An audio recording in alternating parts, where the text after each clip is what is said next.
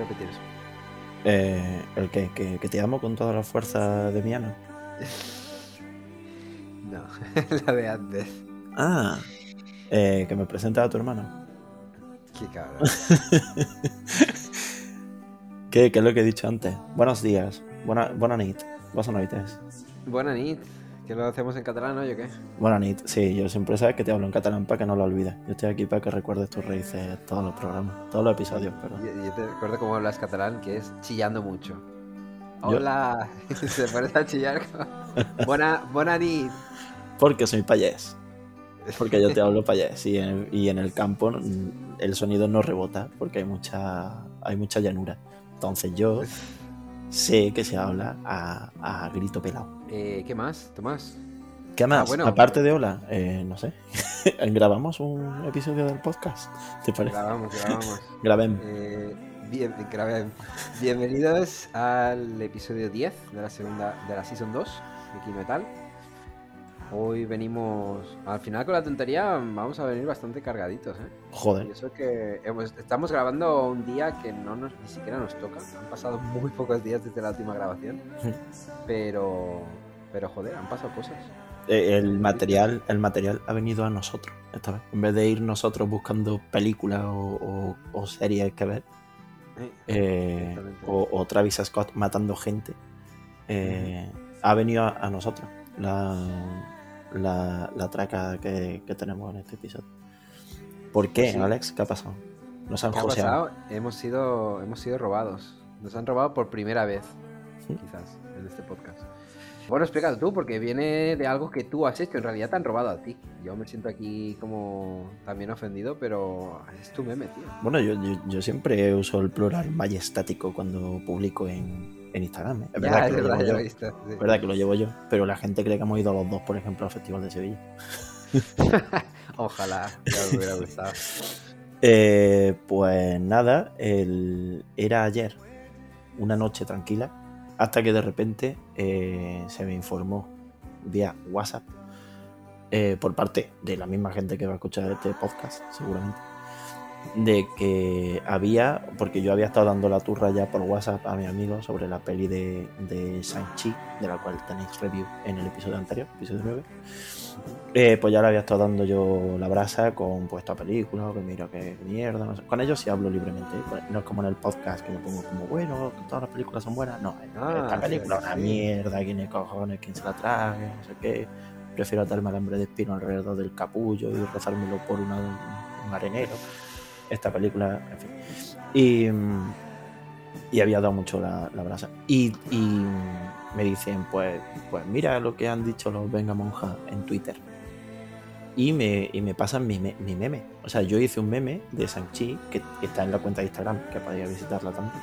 Y eh, seguir, seguirnos.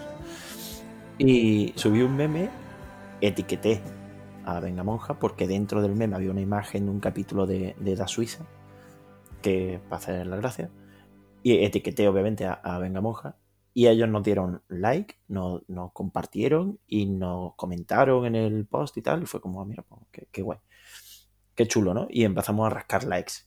Creo que hemos llegado como a los 90 o 95, no sé. O sea, eso para nosotros es el, el mundo. O sea, eso es literalmente más del 100% de lo que Claro, solemos claro, hacer. es, es el, es nuestro top. Claro, no, no- tenemos ningún otro que sea así. Sí, el de Xavier Dolan tiene como, Ah, es como 140 o algo así, me parece recordar. Ah. Y el de Xavier Dolan petó más, pero bueno, es es a un público como menos accesible, que son franceses a los que les gusta Xavier Dolan y lo siguen por Instagram porque él nos compartió. Hmm. En este caso es como algo más accesible porque son gente que vive en España, los venga monja y tal, y es como, bueno, pues, pues, ok. Y entonces pues em, rascamos unos cuantos likes, que para nosotros eso está guay, y unos cuantos suscriptores, que eso para nosotros está muy bien. Pero eh, en su cuenta de Twitter compartieron el meme que yo hice también y lo compartieron sin nombrarnos ni nada. Es cierto que yo pues, no pongo marca de agua en, en nuestros memes para empezar porque, tal y como he dicho, a lo mejor tenemos una media de 7 likes, ¿vale? Por, por publicación. Esto es lamentable. O sea, 7 likes es una mierda. También es verdad que publico como dos al día o algo así, entonces, pues bueno, tampoco espero yo mucho más. pero soy súper gracioso. O sea, yo creo que mis memes están bastante bien. Pero bueno, la gente es que no lo entiendo, no sé qué. Pues mira, este lo había entendido y no lo han robado. O sea, ojo con que te entiendan por el mundo. El tema es que lo compartieron en Twitter, no pusieron nada y claro, pues la, allí la historia cambió. O sea, cuando lo publico yo, un meme cualquiera, en este caso, seguramente si no me lo hubieran compartido en Instagram, eh, los propios Venga Monja, no hubiéramos tenido 90 likes ni de, pero ni de fly, hubiéramos tenido, pues, yo qué sé, 10 quizás, por ser algo que la gente puede reconocer, pero no más. Pero al compartirlo a ellos en Instagram, de, de, nuestra cuenta, pues hemos rascado algo más de likes. Pero como en Twitter no lo hicieron, eh, de, eso, de ese reconocimiento no hemos gozado. Y, y, ellos sí que se lo han gozado. O sea, que tampoco digo yo que nosotros seamos la catapulta ahora para los Venga Monja, ni mucho menos, por un meme. Pero, eh, ¿qué pasa? Que si yo comparto ese meme, me llevo 10 likes, pero si lo comparten ellos en Twitter, sin nombrarnos, eh, a ellos le calzan como 600. Sí, yo cuando, yo cuando lo vi llevaban 500 y pico y flipé.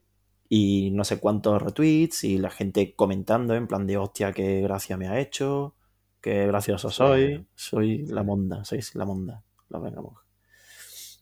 Eso... A mí nunca me ha hecho gracia, ¿eh? O sea, esto ya es la gota que colmo el vaso. Pero a mí nunca me. No sé, nunca les he visto la gracia. Ni Eso esto de capítulos de los Simpsons y tal, da Homa. Eh, que no sé, tío, no, no, es, mi, no es mi humor. El, a, mí sí me hacen gracia, o sea, me, me hacen gracia, sí, tan guay, sin más. O sea, no me, joder, no me lo voy a tatuar, pero he ido a verlo en directo y bueno, sí, son, gente. Hostia, pues tienes que volver. Claro, a ver, que, vengan ellos, o sea, no voy yo encima. es verdad, no pagues, pero estaría guay, ¿sabes? Que te levantaras a medio espectáculo o algo. Yo objeto. Que, te habían robado. pues bueno, eso es lo que ha pasado. Luego había otro tema. O sea, luego, luego no, que, pero quiero hacer el paralelismo para hablar de esto. Bueno, no sé si tú tienes algo más que decir al respecto, porque Alex, tú le comentaste algo también por Twitter.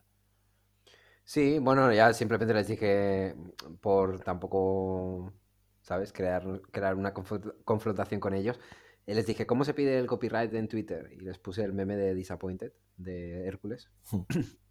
y no, pero vamos, que han sudado de contestar, ¿eh? Quiero decir, que les da absolutamente igual.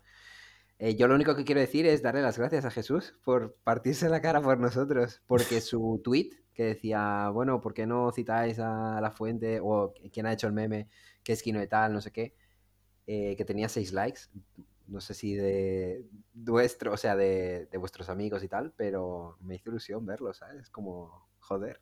Yo qué sé, a lo mejor alguien que ni siquiera conocemos vio que alguien había escrito que el meme no era suyo, que era robado, y decidió darle like, ¿sabes? Como posicionándose a nuestro... No lo he visto, es que, es que yo no estoy en, Twitter, no lo he visto. O sea, yo solo he entrado para ver la publicación esta que, hicieron y, ya, ya está, o sea, sin más. no, no he vuelto a entrar y el comentario de Jesús que lo vi, pero no, no miré los likes ni miré nada de eso. O sea, a mí literalmente se me abre Twitter por navegador, porque no tengo la aplicación instalada en el móvil. Entonces, mm.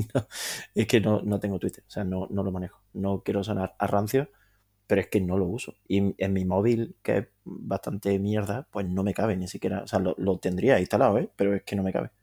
Porque tengo el Angry Birds 2. Y pesa bastante, aunque no lo, aunque no lo creas. Pues, bueno, la, cosa es que, bueno, sí, mm, obviamente, mm, a, mí también me enorgullece y me siento súper bien con que haya gente que saque la cara por nosotros, que haya alguien que saque la cara por nosotros. No lo digo porque nadie más lo haga, sino porque reafirma un poco lo de nicho, entre comillas, que somos, que no es que sean nicho, es que pues, bueno, son mis colegas. Pero, pero bueno, mis colegas pueden escuchar uno o dos y, pasar ya de mi culo porque no van a estar todos los días escuchándome y encima en, el podcast. Pero bueno, eh, al menos tus amigos te escuchan. al menos yo tengo amigos. los míos sudan del podcast como de la mierda.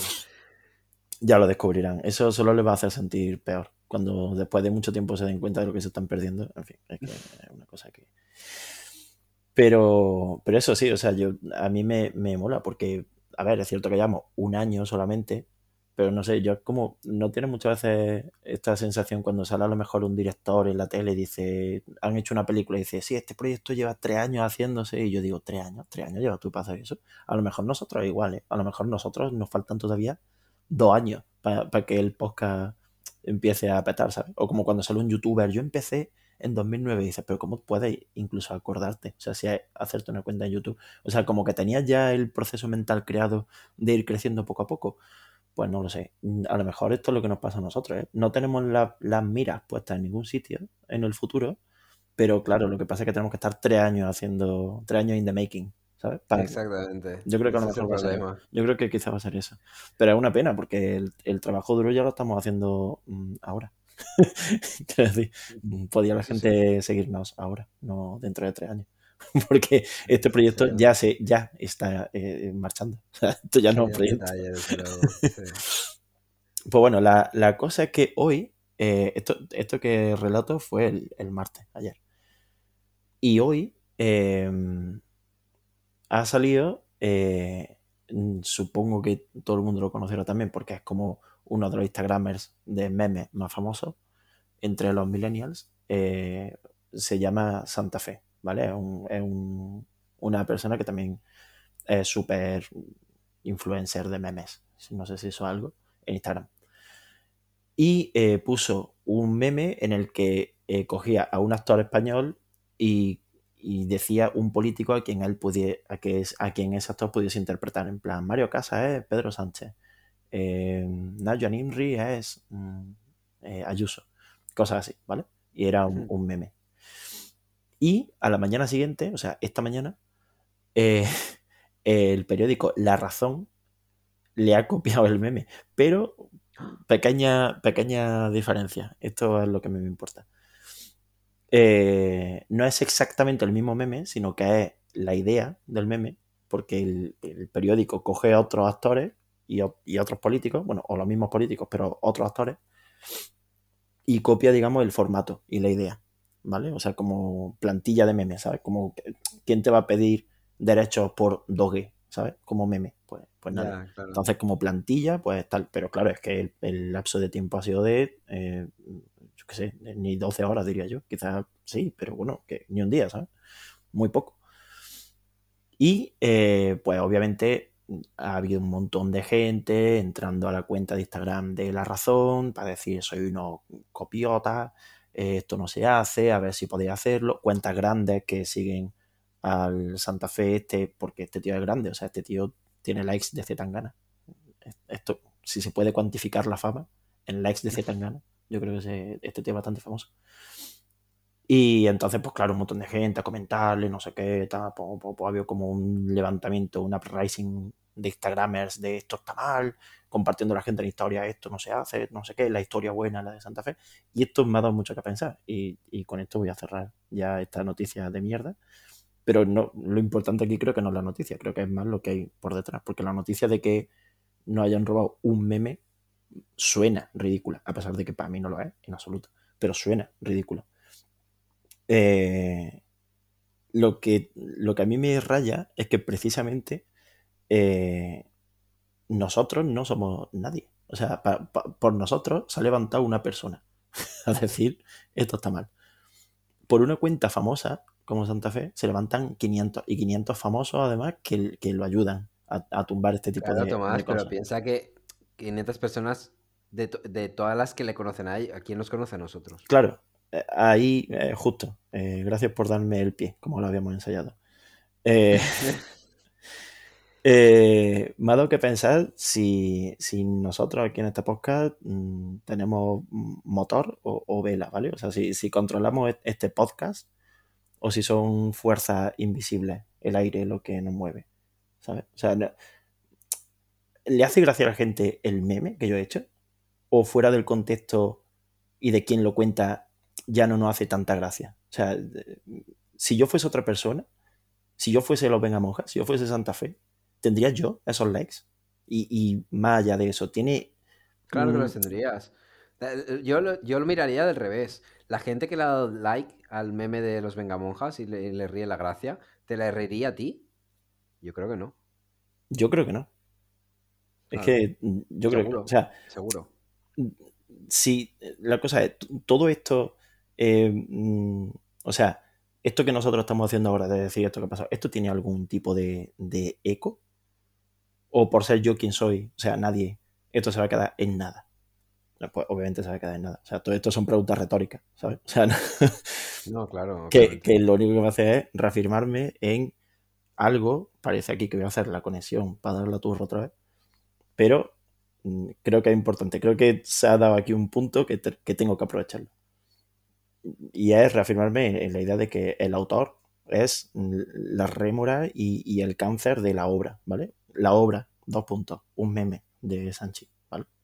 Es, una cosa muy pequeña y muy estúpida al decirlo y al pensarlo, pero es una obra porque es algo que he creado yo. O sea, yo, yo he creado eso. Y he invertido en eso aproximadamente un minuto de mi vida o menos. O sea, yo, no he gastado nada en, en, hacer esa mierda, ¿eh? Para mí no tiene valor ninguno. A mí me dice que lo borre y lo borro. No me importa una mierda ninguno de los memes que he hecho en mi vida ni nada de lo que he hecho, ni lo que he escrito, ni lo que he grabado, lo que me haría todo, no me importa. Kafka. pues la cosa es eso. Eh, la idea de que haya un autor, ¿vale? Lo único que hace, y, lo vemos con esto, es contextualizar la obra, que es lo peor que le puede pasar. O sea, una obra contextualizada es lo más dañino y lo más asqueroso del mundo. Porque ya nadie va a hablar de otra forma de la obra, o casi nadie o incluso habrá gente que no lo haga, habrá gente que, no hable de otras cosas más allá de, contextualizar la obra. Esto lo hizo no sé quién, o sea, lo, pone en un momento, en un lugar y le da como la personalidad de la persona que, la ha creado.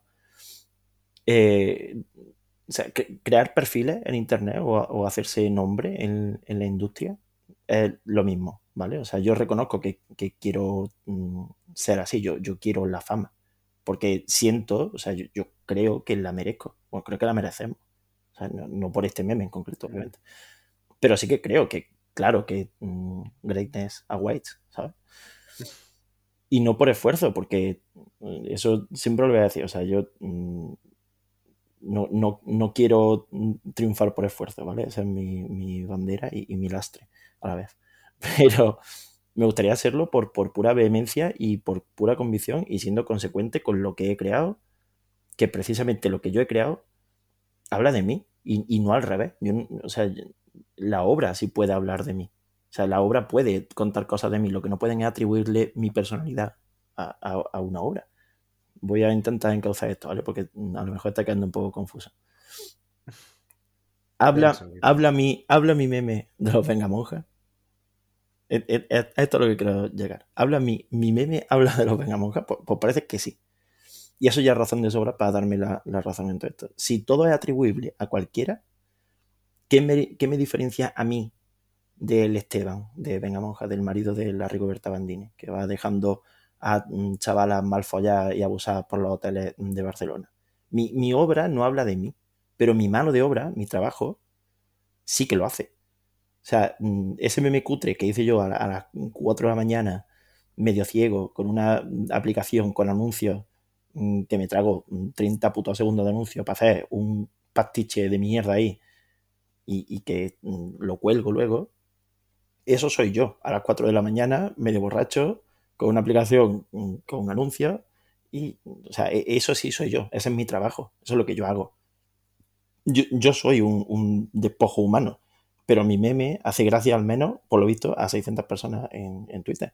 Está claro que mi obra no habla de mí, o sea, pero que tampoco habla ni de, ni de los venga monjas, según esta forma de pensar que yo tengo.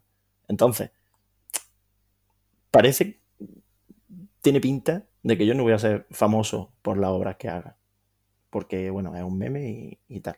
Pero yo he visto ese meme mm, crearse y florecer y, y he sido testigo, gracias a ese meme, de, pues, de quién y de, no sé, de, dónde podría llegar, ¿sabes? O sea, mm, si este meme llega hasta aquí, pues yo puedo llegar hasta aquí, ¿no? Que tampoco es que venga monja sean Marvel, ¿sabes? Pero desde luego el que no es Marvel soy yo, ¿sabes? Ese es el problema. Yo sigo, yo sigo aquí abajo, yo sigo aquí y, y esta, este abajo no existiría sin gente que está arriba aupada por lo mismo que, podrían auparme a mí. Y el medio para conseguir eso es la obra. Y este podcast también es la obra. Igual, no sé, ha llegado el momento de plantearse, quien escuche esto, este podcast, no solo este mm, alegato de repente, eh, de plantearse si, si quiere poner más fuerza en la balanza aquí o en los que están encima de nosotros. Y, encima de nosotros y de quien está escuchando esto ahora mismo, porque quien está escuchando esto, te puedo asegurar que no son 600 personas en Twitter. Claro. Todo esto mm, solo se puede arreglar de una forma y es abriéndonos un Patreon. Hemos abierto un Patreon. No, es broma. Es broma, es broma. Es broma, es broma a 17 de noviembre de 2021, pero vamos a ver si para enero de 2022. abrimos. Yo quiero dinero. Esto, tenemos, esto no puede seguir así. Aquí hay que rentabilizar esto de alguna puta forma y mantenernos en nuestra. te- Tiene que haber alguna forma de ganar ganando aquí. O sea, tiene que haber alguna forma de que nosotros lleguemos arriba y sigamos siendo nosotros. Y no seamos los venga moja. Yo, hombre, alguna forma tiene que haber, pero yo no lo veo, ¿eh? O sea, estoy no, no estoy pidiendo que, que me paguen realmente, estoy pidiendo ayuda.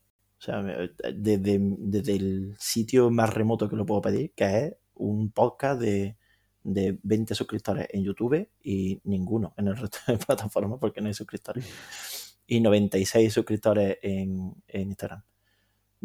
Lo que quiero es ayuda. O sea, y, y no me pesa la vida en pedirla, porque claro que quiero estar arriba, obviamente, pero eh, va a haber que ir desmitificando un poco a los que ya están arriba, porque para nosotros, arriba es venga monja. O sea, nosotros somos como, no me acuerdo en qué película lo vi, creo que fue en, en Memoria, la de la Pichapón, esta que vi en, en Sevilla. Para nosotros, que somos un grano de polvo, nos maravilla la grandeza de una hormiga. Esto es ridículo. ¿Qué coño hacemos aquí comiendo mm, de las migas que tiran estos hijos de puta que no son nadie? ¿Sabes? O sea, esto está la polla. Pues, joder, puedo, puede que yo lo haga mejor o peor, pero esto también lo dije hace dos episodios. ¿Qué prefiero? ¿Alguien que lo haga mal y sea una persona medio decente? Bueno, en este caso quizá yo tampoco soy la persona más decente del mundo, pero, joder, soy más decente que los venga monjas que roban y violan. Pero, eh, ¿qué, qué, qué prefieres? ¿Alguien como yo arriba o alguien como los venga monjas? Pues creo que es la única persona que puede conseguir esto no soy yo con mi esfuerzo, desde luego. Está claro que no soy yo con mi esfuerzo, porque yo con mi esfuerzo lo que hago es darle likes a Venga Monja. ¿Cómo, Ya, ¿Cómo nos comemos esto? Encima, ya.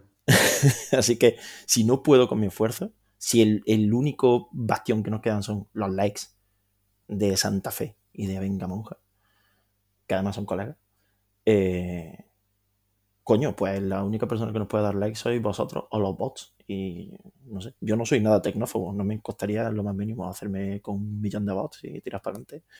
Ya vale. O sea, es un meme de Sanchi. Es que no es ni siquiera el más gracioso que he hecho. Me cago en la puta. Hay algunos que les pego un par de vueltas y me tiro un día para hacerlo a lo mejor. Pero es que este, es que tiene que ser este. O sea, es que me cago en Dios. ¿Por qué, tío? O sea, tengo algunos graciosísimos y no le dais likes. Es que sois, son normales. Pues si tan tonto soy, hacedme caso a mí. Que yo soy más lista. Darle, compartirlo, darle like. Cuando me veáis, me dais dinero. Bueno, en fin, no sé. O sea, al final el problema será de la gente. Pues sí, pues sí, comunismo, o sea, es lo que llevamos diciendo desde el principio. Leninismo, comunismo y, y para adelante. Y a tirar del trineo, que es Navidad. A ver, de- hablando de tirar para adelante, pasamos a los Game Awards. Sí. ¿Qué ha pasado, Alejandro, con los Game Awards? ¿No lo puedes comentar? Bueno, que han salido las nominaciones, no me acuerdo qué día, ahora un par de días o así. Vaya, vaya. Y un poquito de drama sí que ha habido, ¿eh? Ha habido drama por, por las dos partes, por, por Microsoft y por Sony. Porque los de, los de los fans de PlayStation estaban diciendo que el Returnal no está eh, nominado a Mejor Juego del Año y los seguidores de Microsoft están que sí, Forza Horizon no, no está tampoco. Entonces tienen a todo el mundo enfadado. No sé, ¿tú has visto quiénes, o sea, qué juegos están nominados? a la Eh, de- sí. A Game of the Year, a GOTY. Eh, sí, Sí, hay seis a nominaciones. Muy. Hay seis. Yo pensaba que eh, Cyberpunk estaba, pero no. Mira, no. Que lo habían nominado a. Ya, ya, pero es que yo te lo juro, yo lo había leído. Pero no, no, No. obviamente no lo han nominado. Quizás está nominado a Game, de- Game in the Making, de estos, ¿sabes? Como de estos que, Sí. como el Destiny 2, que todavía se está llevando premios por ser un juego que está en desarrollo aún, ¿sabes? Pues quizás se lo den así. Eh, no, hay seis nominados. Y lo de Forza, es que yo no sé hasta qué punto la nomi- porque sí, las nominaciones se dan ahora, pero esto será como en cualquier entrega de premios, tiene que haber un, un momen- un- una fecha límite, ¿no? Sí, y es que Forza tiene una puta semana. Ya, pero sí que hubiera podido entrar. Pero sí, el otro día lo- alguien lo colgó, las, las bases, digamos, de para entrar o no. Y entraba, por fecha entraba. Lo que pasa que, Es que también bueno, es un poco. igual tendría que haber salido un poco antes. Hubiera sido un poco injusto también. O sea, esto, esto solo se arreglaría si hubiese más de seis eh, puestos para nominar, que, que podrían hacerlo sin ningún problema. Porque, no porque, porque en cualquier caso, el caso de Forza sería muy, muy injusto, creo yo. Porque parte de los votos que se llevan estos juegos son del público. Entonces, un juego que en una semana, pues obviamente no lo ha jugado tanta gente como el No, bueno, Resident Evil, lo van a votar menos. Ya, pero esto es un arma de doble filo, porque en una semana, primero que es, la gala creo que es a principios de diciembre, Hmm. entonces aún quedan casi tres semanas para votar. Y, y segundo, que la gente está calentita ahora con el juego. Entonces esto también puede ir a tu favor, ¿sabes? Porque yo qué sé, mm, no sé. Sí, pero tú ¿quién sa- va a votar ahora Resident Evil? ¿sabes? Pero, mm, vale, va- pi- puedes pensar, por un lado, en los fans de que se calienten con el juego. Y también puedes pensar en los que digan, bueno, vamos a ver técnicamente. Vale, sí, obviamente Forza Horizon es una, una bestia técnica, pero acaba de salir. O sea, le faltan parches, obviamente, por todos sitios.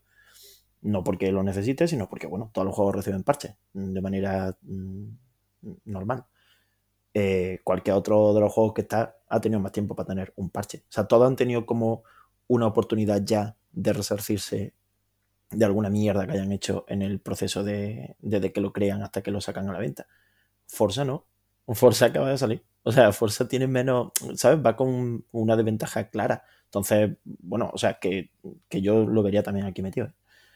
Pero por eso digo que el problema quizás sea pues más slots de, de, de nominados. En vez de 6, pues 20. Sí, yo sí, que sí, sé, estoy pon todo. ¿Qué más da? Hombre, 20 no lo sé, pero a lo mejor Bueno, hacer ya. como los Oscars, subirlo a 10 Hmm. para que entren películas que eh, extraoficialmente no van a ganar nunca, Hmm. pero ahí están. Sí, sí. Por eso, no sé. Yo pensaba que este año al, al Forza sí que le iban a, ahí lo iban a meter, ¿eh? Porque es un año, mm, a ver, flojo no, pero Sí. que han salido relativamente poca cosa, o flojo va, sí. Y, y no sé, por romper un poco el estereotipo, ¿no? Es como una película, los Oscar nunca va a ganar una película de ciencia ficción, a Hmm. mejor película, o una película de superhéroes. Y no sé, pensaba que iban a, a romper un poco esto, pero qué va, ni nominado ni, ni nada. Este año era bueno para que hubieran cogido algo. Bueno, sí que han cogido cosas más pequeñas. Psychonauts, el único. Mm, Ah, sí, tú dices en, en- en otras categorías o en la principal. en la principal, bueno, en otras, pero en la principal, sobre todo porque, bueno, vale, está Capcom y todo lo que tú quieras. Pero sí, quitando Psychonauts y, y. Sí. mm, que son lo indie, digamos, y bueno, sí, bueno, no, es que en realidad Mercury Steam ya tiene, porque está en Metroid 3. Mercury Steam, digamos que tiene ya más recorrido. Y aparte es una de esta, es una franquicia famosa en la que ya además han participado. claro, sí, no vale, no, no vamos a contarlo como juegos más pequeños, es un juego grande.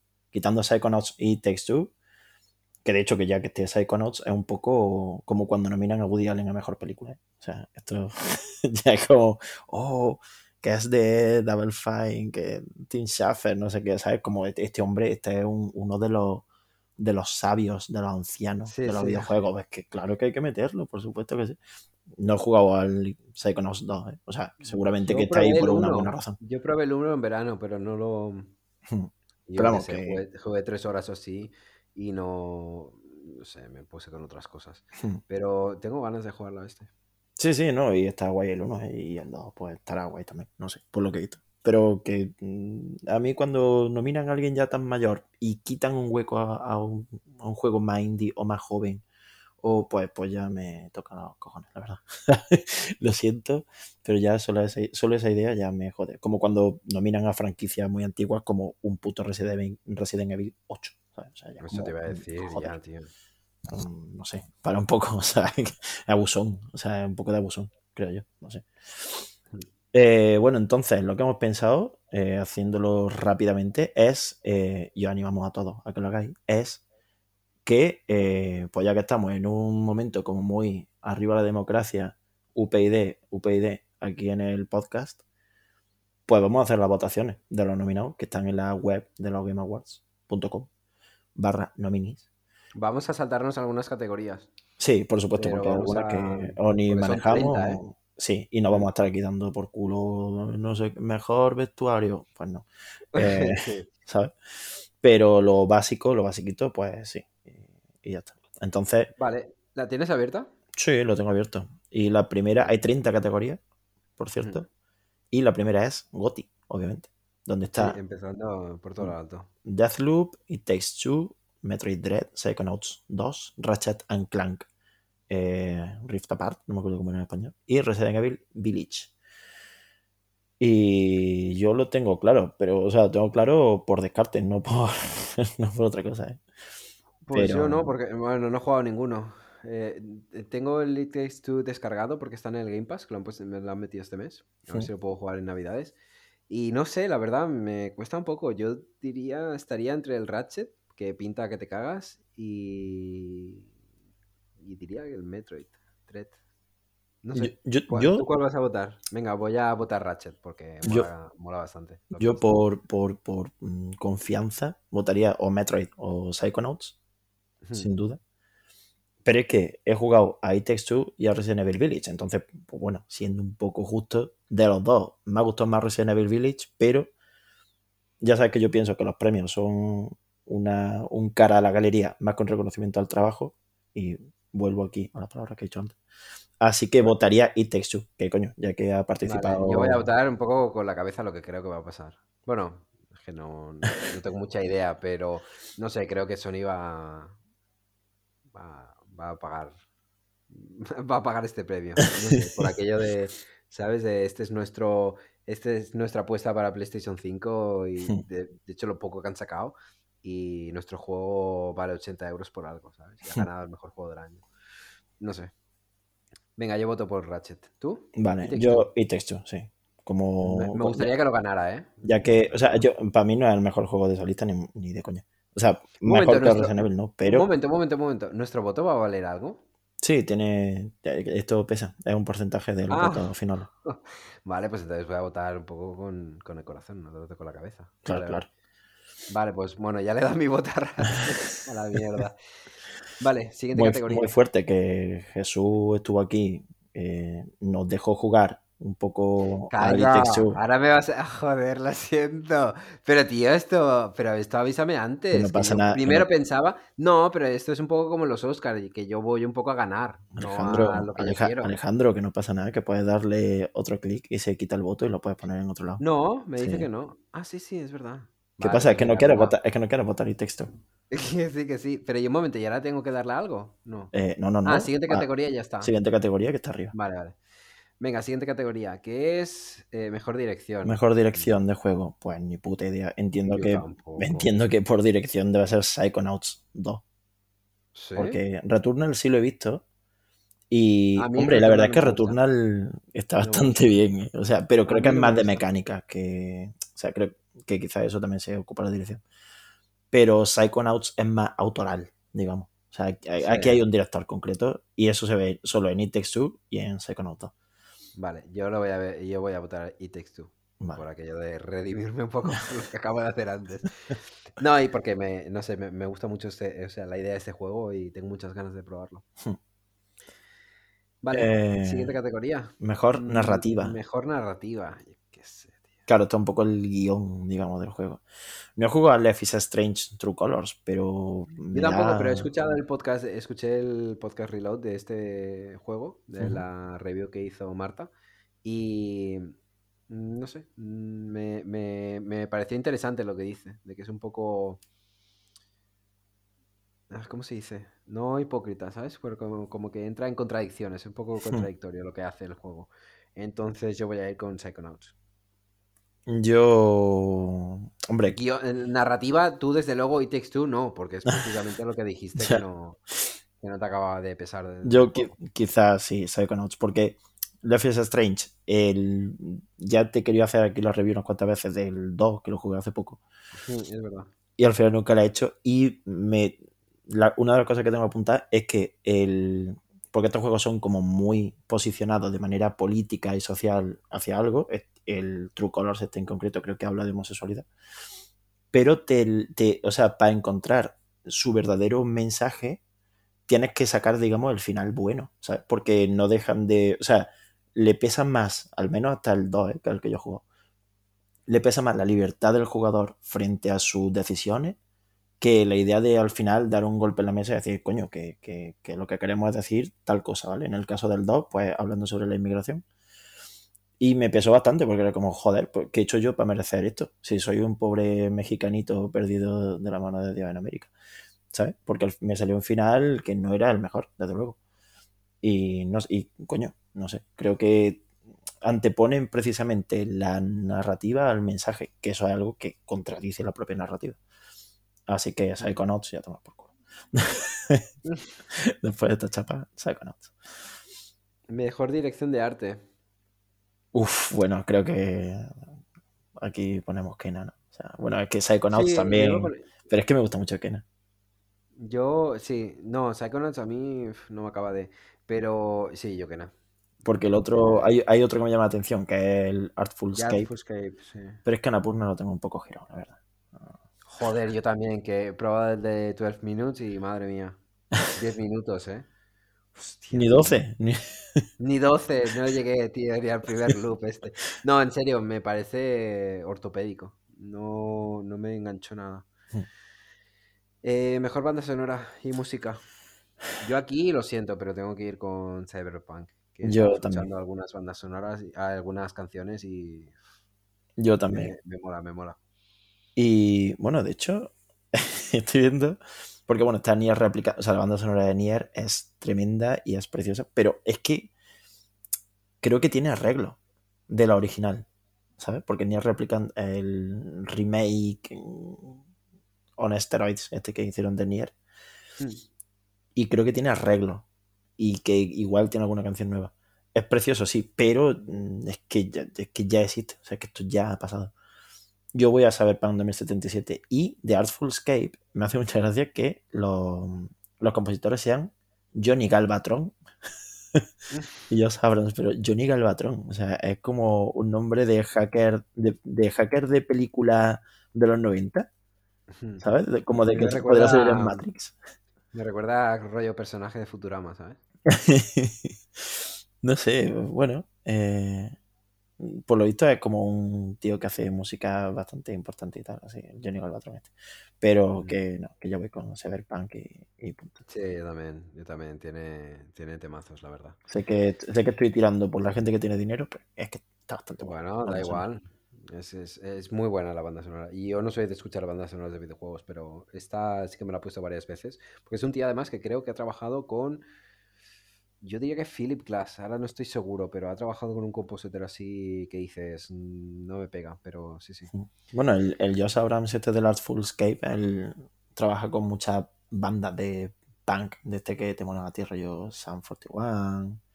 La eh, única, es la que sigo escuchando, la Cert- única. 30 Seconds to Mars, este tipo de Uy, no, eso es, yo de esos paso. Pero sí. mm. Pero bueno, sí, que, Eh, que sí, que es Cyberpunk. Ya está, venga. Mejor diseño de sonido. Mm, Deathloop, Forza Horizon, eh, Ratchet and Clank, Resident Evil y Returnal. Yeah, Forza. sí, es que. Algo, hombre, que es el único juego que he jugado. Estoy aquí votando todo. Es como.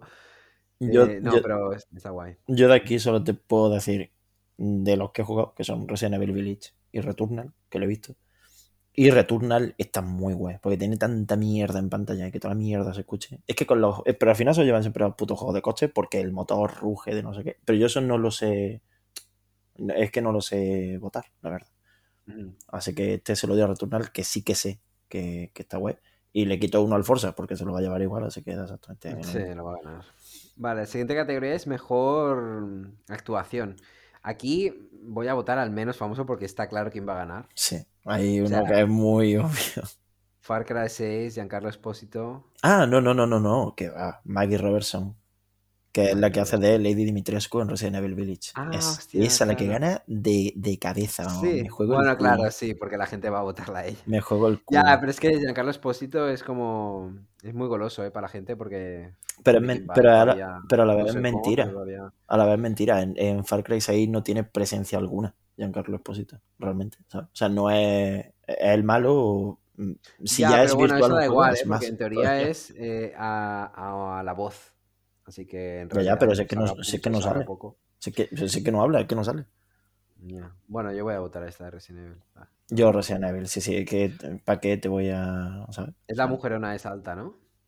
Eh, sí, es la, Sí, porque la la, otra, la alta, otra, la, la otra, no sé qué personaje hace como una más joven, está Hmm. así medio muerta, no sé qué. eh, pues la actriz de Volvaje se murió de cáncer de colon, me dio mucha pena. Uh, ah, verdad, sí, sí, sí, sí, Eh, cierto. sí, sí, sí, una- súper joven además, la chica. Hmm. Vale, Games for Impact. eh, juegos así thought provoking. Sí. Socially involved. Sí, aware, lo que sea. Sí, aware. Eh, mm, va a ganar Life is Strange. Voy a votarles y ya está. Eh, pero es que eh, estás, perdi- estás Bueno, perdiendo tu oportunidad. Estás, que querías, ¿no? estás perdiendo tu oportunidad. Sí, Chicori, yo Chicori y No Longer Home son los dos. Pero No Longer Home no lo he jugado y Chicori sí, es la diferencia. Así que solo puedo votar Chicori, siendo honesto. Venga, va, pues te regalo mi voto. Ah, muchas gracias. Además, Eh. recibo yo el dinero cuando, cuando esta gente. Based on Going. Genshin Impact, eh, Apex Legends, Final Fantasy XIV, Fortnite, eh, Call of Duty Warzone. Yo voy a votar por Fortnite porque una partida le he echado. Ya, es que ya por decencia voy a votar a alguno que haya jugado, ¿no? Yo voy al. Yo voy al Genshin. Que, Sí. yo, yo voy a cebar la industria china, me da igual. Me importa una mierda. Creo que tenemos que subirnos a este barco pronto porque ya está lleno y no van a dejar subir a mucha más gente. Eh, a votar. A votar a, a Genshin, sin duda. Siguiente categoría, Best Indie, el mejor indie. 12 Minutes, Death Door, Inscription, Kena y Loop Hero. Bueno, tú dices que aquí 12 no minutes pero- al final, al 12 No, minutes de Luis Antonio no te. No, no, no, no, no. Y aparte, yo no he llegado a la parte comprometida, que también he escuchado. Nivel Oculto, creo, el podcast de Nivel Oculto, que hablan sobre algo que pasa en el juego y me parece heavy. ¿Mm? No sé, yo, yo no sé nada. Heavy de, de mal gusto, quiero decir, de no sé cómo han dado luz verde a esto. A unas decisiones que tienes que tomar en el, en el juego. eh, un poco, Ya. no sé, de, de- de mal gusto, la verdad. De, De sádico, ¿no? De- que lo hayan hecho. Quiero decir, tienes que drogar a tu mujer y, y- y no sé si incluso matarla en algunos de los loops. Eh, esto lo tendré que quitar. Ahí va el spoiler, si es que a alguien le importa este juego. No sé, yo no. Mal, es que es- te lo juro, es, funciona fatal. No, no le veo la gracia. Yo- yo- es, yo es muy ortopédico. Para mover el personaje es un puto engorro que flipas, tío. yo me fío de, de ti. Bueno, si, me- si tú me lo dices, pues, pues será verdad. Eh, Eh, 12 Minutes, olvídate. Yo voy a votar Death Door o Inscription o Loop Hero. Es que Kena también me mola. Pero bueno, voy a ir un poco con Death Door, que, que tiene muy buena pinta. Yo. de este juego. Es Tú vas a que. votar por Inscription, ¿no? es- no, es que Loop Hero me gusta mucho. Ya, es que tiene buena pinta también. Y está bastante guay. Y. ¿Qué coño? Mm, uf, a ver, es que está el Kena también, pero es que. Venga, sí, es que Kena, venga, toma. Va a ganar, va ganar. ¿Para qué vamos, para qué vamos a ir a contracorriente tampoco? O sea, hay que ser honesto. Joder. Eh, eh, es un puto indie. Sí, no, claro, sí, sí, tú vota lo que quieras. Eh, mejor juego móvil. Eh, patrocinado por Verizon. Qué cutre. Fantasian, no lo conozco. Genshin Impact, League of Legends Wild Rift, Marvel Future Revolution y Pokémon Unite. Yo voy a votar por Pokémon Unite, que me parece muy cute. Eh, Fantasian está muy guapo. Lo siento, pero yo solo puedo jugarlo dos veces porque, mi, o sea, obviamente mi móvil no tira de eso ni de coña. Pero es que está muy guapo. O sea, que sí, que lo, deja- que lo dejaría a la semana, pero como todos los juegos de móvil, de hecho Pokémon Unite, lo dejé a la semana. Pero es que está muy guay, tío. Y el otro que votaría sería el Marvel Future Revolution. Pues es que, es que está muy guapo. O sea, que está muy guapo. Fantasian, eh, ni, me, ni me lo pienso. Está muy, muy. O sea, es hiper denso para bien. no como Ya, juego denso de móvil. Estoy, estoy viendo esto- ahora no. un gameplay y no sé, esto no es para mí. A mí me, a mí me gustó mucho. Me pareció muy bueno. Vale, yo voy a votar Pokémon Unite, que me parece súper mono y tengo ganas de probarlo. Si no sería para League of Legends Wild Rift, por, por Arcane, más que nada. Porque, yo sé. Em, Mayor soporte de la comunidad, mayor apoyo de la, por parte de la comunidad. Apex, Destiny, Final Fantasy, Fortnite, No Man's Sky, Fortnite. Que ahora está todo el mundo ahí revolucionado con Naruto. Es que yo creo que. O sea, bueno, sí, obviamente tiene apoyo de la comunidad Fortnite. Pero creo que tampoco le hace especial falta. Es más difícil mantener a flote un Destiny 2. Aunque se lo lleva todos los años, creo. Pero, joder, es que. Y Final Fantasy XIV. No me acabo de hacer, ¿eh? Nah, yo voy al Destiny porque mi corazón, mi corazón y mi tiempo, mis más de 300 horas tiradas en ese juego en a lo mejor un mes, eh, es que sí, o sea, es que, es que lo siento. Es que me flipa el Destiny, no puedo evitarlo. Mm, A mí no sé. A ver, eh, siguiente. Innovación en accesibilidad. Presentado por Chevrolet. Claro. Pues entonces va a ganar Forza Horizon. ya está. También está Far Cry, Marvel's Guardians of the Galaxy, Ratchet y Clank y The Valve. No, The The Bale. Eh, va a ser Forza. O sea, ningún juego es más inclusivo a nivel de mecánica que un puto juego de coche. Y es que. mm, sí, o sea, Y es que, que, que- que Microsoft, mm, sí, que se va a llevar este premio seguro, vamos. es que no hay más cojones. O sea, es, es ese, sí o sí. Porque, Es porque lo merece y porque va a ser, además. Mm. Mejor realidad virtual o realidad aumentada. Uf, Hitman, pues- I Expect You to Die, Lone Echo, Resident Evil 4, eh, Sniper Elite. Sol- no, solo puedo hablar, solo puedo hablar de Resident Evil 4 y de Hitman 3, que he visto gameplay y review larga. Y, Y cre- pues dime cuál votar. y creo que mecánicamente Resident Evil 4, pero como que gráficamente Hitman 3. Yo voy a votar Resident Evil 4. Eh, Ya, está, también. está guay, está gracioso. Pues la imitación seguro que es mejor que la de Hitman. Eh, mejor juego de acción. Back 4 Blood, Chivalry, Deathloop, Far Cry y Returnal. Back 4 Returnal, Blood yo lo probé en 3 minutos. Returnal de puta cabeza. Returnal seguido por Back 4 Blood, pero Returnal. Es que está muy, Sí. muy, muy caliente Returnal. Me encantó. A mí es que no me llama mucho, pero bueno, te doy el voto también. Me- es que está muy, muy bien Returnal. O sea, es un juego que quizá el primero que jugaría después, como todo el mundo sabe, de Bugsnax. Si me compras una Play 5, porque me parece una bomba, tío, ese puto juego. O sea, Sí, Está muy, me da bien. mucha pereza. muy, muy bueno. Siguiente categoría, mejor juego de acción y aventuras. Marvels, eh, Guardians of the Galaxy, Metroid, Psychonauts, Ratchet y Resident Evil. Eh, yo voy a votar al Metroid. Quiero que gane algo. Sí, venga, vamos a dárselo. Es que Resident Evil Village, es que solo no lo estoy votando, a pesar de que mi corazón me dice que lo haga en esta, en esta categoría. Solo no lo estoy votando por ser unos putos abusones. Pero, pero qué coño, Mercury Steam, que son españoles, venga, sí, o sea. Claro, Si, si este voto es del público, que, que sirva para algo la diferencia de, de voto entre la crítica especializada y el público.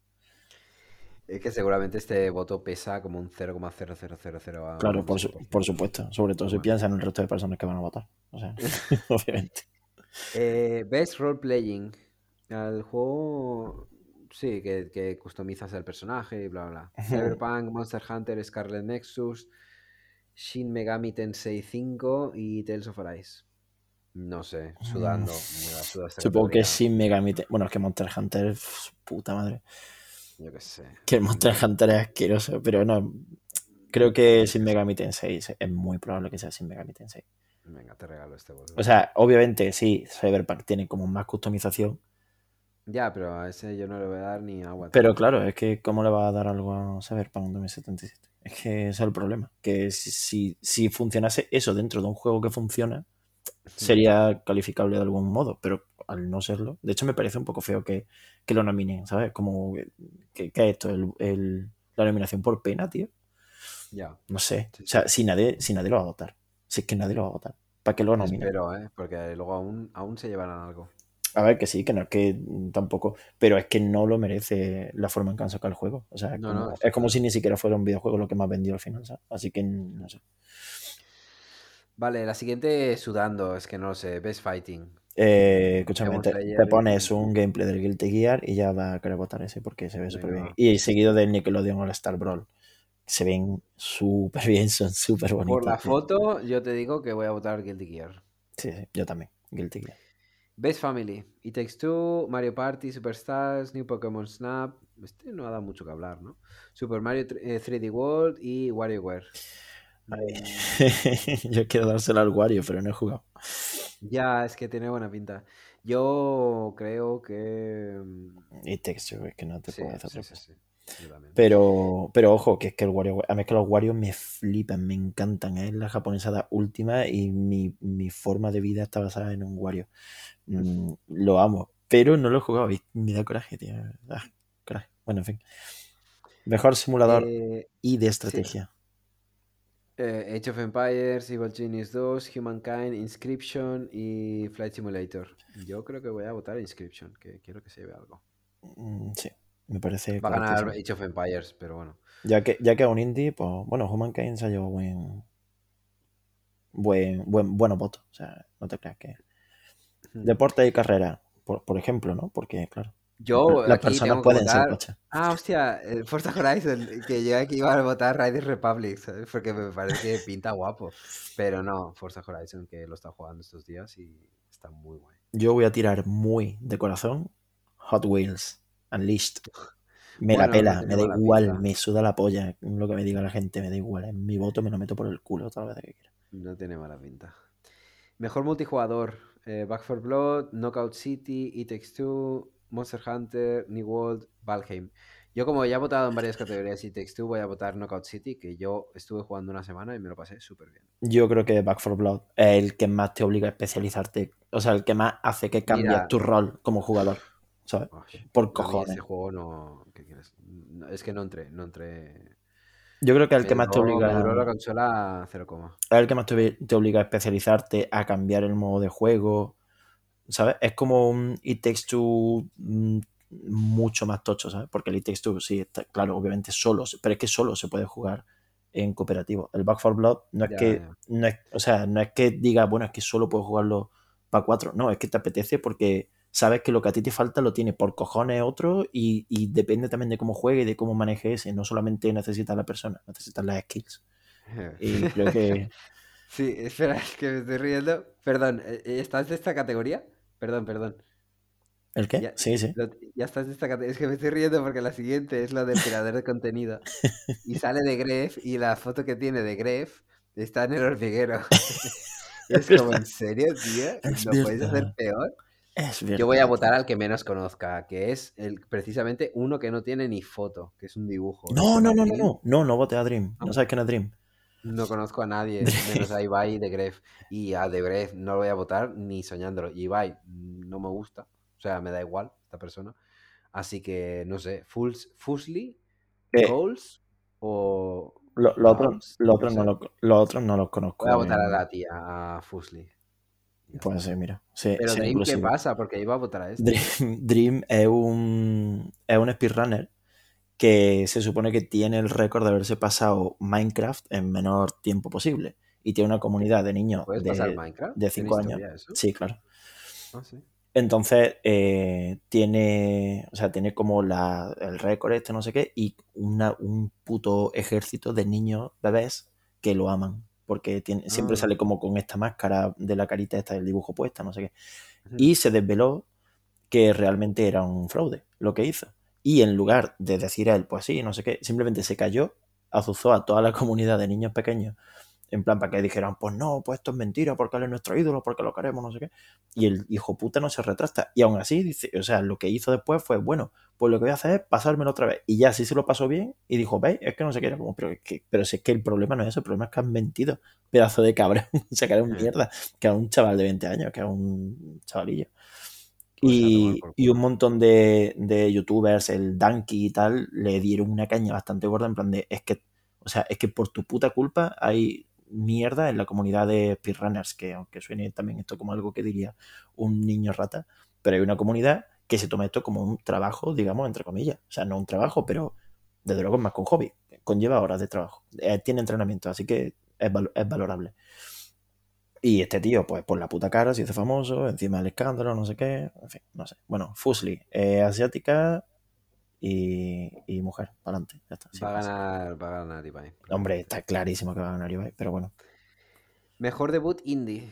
The Artful Escape, The Forgotten City, Kena Sable o Sable y Valheim. Mm, Sable, Sable me da mucha Sable- pena, tío. A mí me da mucha fatiga este juego. O sea, visualmente. No. Me da mucha pena porque se ve que tenían como una, una ganas de petarlo súper fuerte. Salieron en el, en el E3 de este año Hmm. y es que tenían unos proyectos gordísimos con este juego y como que no les sale, pero se nota que es por dinero, tío. No por. tienen una cantidad de ideas brutales. Es que el juego no tira, tío. Es que va pero No y, sé. uf, no sé. Yo lo voy a votar por, porque confío en da- a mí me da Shadowworks, perecita. Raw Fury. Juego más anticipado, presentado por Prime Gaming. Eh, eh, está es tocha, ¿eh? O sea, tocha de difícil. Elden Ring, eh, Ragnarok, eh, Horizon Forbidden West, la secuela de Breath of the Wild, que se llama así, o sea, no, no tiene todavía nombre, y Starfield. Uf, esta sí que, puedo, esta sí que, esta sí que puedo, esta sí que puedo votarla de corazón sin ningún tipo de problema porque es literalmente el que yo más espero. Y a God of War, Ragnarok, mm, ¿Qué dices? con diferencia. Yo Elden Ring, a la mierda. Primero porque ya está, es dentro de poco. Starfield, quiero probarlo y lo probaré, que, porque lo meteré en el Game Pass. Pero la secuela de Zelda, la secuela de Zelda mm, también tengo ganas, pero sé que no la jugaré a corto plazo, desde luego, porque no tengo Switch. Elden Ring, de cabeza, tiene una pinta. Incluso para mí, que sé que me van a follar por todos los lados y, y puede ser que incluso acabe dando el juego a los 20 minutos. Pero, joder, Nada, para mí, la que te cagas, tío. para mí From Software tiene el mismo atractivo que intentar mirarme el culo. No, no, no tiene otra- sí que me gustan los juegos, son muy buenos, bla, bla, bla, pero no me llama la atención en absoluto. O sea, que sigan haciendo el juego otra vez, venga, hazlo. Ah, el Elden Ring, hazlo. Lo voy a jugar, está muy guay, muy bien. Me da igual. No, no, no tengo ganas de, de- O sea, no estoy expectante por jugar otra vez a un juego que está Ya, muy bien. bueno, yo aquí, yo aquí juego con ventaja porque como no he jugado a ninguno, Claro. mm, a mí me viene de nuevas. Eh, mejor eSport, Call of Duty, Counter-Strike, Dota 2, League of Legends y Valorant. Yo voy a votar Valorant de cabeza, que anda que no lo disfruté durante el- las tres semanas que lo jugué. Y me flipa, me flipa la dirección de arte de este juego. Me da absolutamente Eso. igual. Te voto al Valorant, ya que me has regalado Sí, tanto sí, un hombre, voto. dame el voto. A mí me gusta mucho, es un juego que me, que me gusta. ¿no? Me da exactamente igual. ¿no? En la siguiente sí que te lo va a pasar bien. Al menos me trataron como una persona en ese juego, debo decir, no como en el Counter-Strike, ni en League of Legends. Así que ¿Dónde de eh, ti? valoran de cabeza. Eh, el atleta de eSports, yo lo tengo no sé. clarísimo este. Pues mira, ¿cuál? el Alexander Kostiliev, que su nick es Simple. Me hace mucha gracia. Simple, con el ahí es un 1. El Sí. 10th, Collapse, yo voy a votar a Collapse. Es que está. Ya. Vale, siguiente categoría. mm, Best eSports. Joder, sé, Face, que tiene una skin en Halo que está muy guapa. Face, Creo que ¿sabes son que te gusta estos? Face. Sí, sí, sí, sí, creo que son estos. Yo votar a Natus Vincere, que parece en ruso. Sí, Aunque verdad. no, porque el, el nick es italiano, no me quiero arriesgar que sean italianos. Eh, los del LOL, lo- la pareja de coreanos está de WG Kia. No. El siguiente, joder, el mejor entrenador de eSports. En Joder, esto ya es. sé, O sea, hay como mucho al chino, venga. No, eh, o sea, perdón, coreano. Kim, Kim Jong-un. ¿Por qué? Venga, va. Por sí. coreano, El, por el coma este. El coma. Vale, y la última categoría es mejor eSport. Qué pesado. Evento de los eSports, eSports. tío, Yo qué sé, el de League of Legends. Me, me da igual. ¿Qué El coño de es? PUBG seguro que no. Eh, Valorant, el de Valorant, ya está. Pero ¿cuál es? ¿Cuál es de International? Yo 2021. qué sé, no sé ni qué juego. No sé. Es que suda de los eSports. Ni puta idea. Pero es Pero que de Valorant puede estar guay. esta mm, comida de polla en círculo, o sea, al darle el mejor evento de eSports para que luego te promocionen en ese eSports, pa- o sea, esto- ya me parece, es como darle un Oscar a la mejor gala de premios mm, del Sí, cine, ¿eh? ¿sabes? O sea, vete al carajo. Qué mierda es, tío.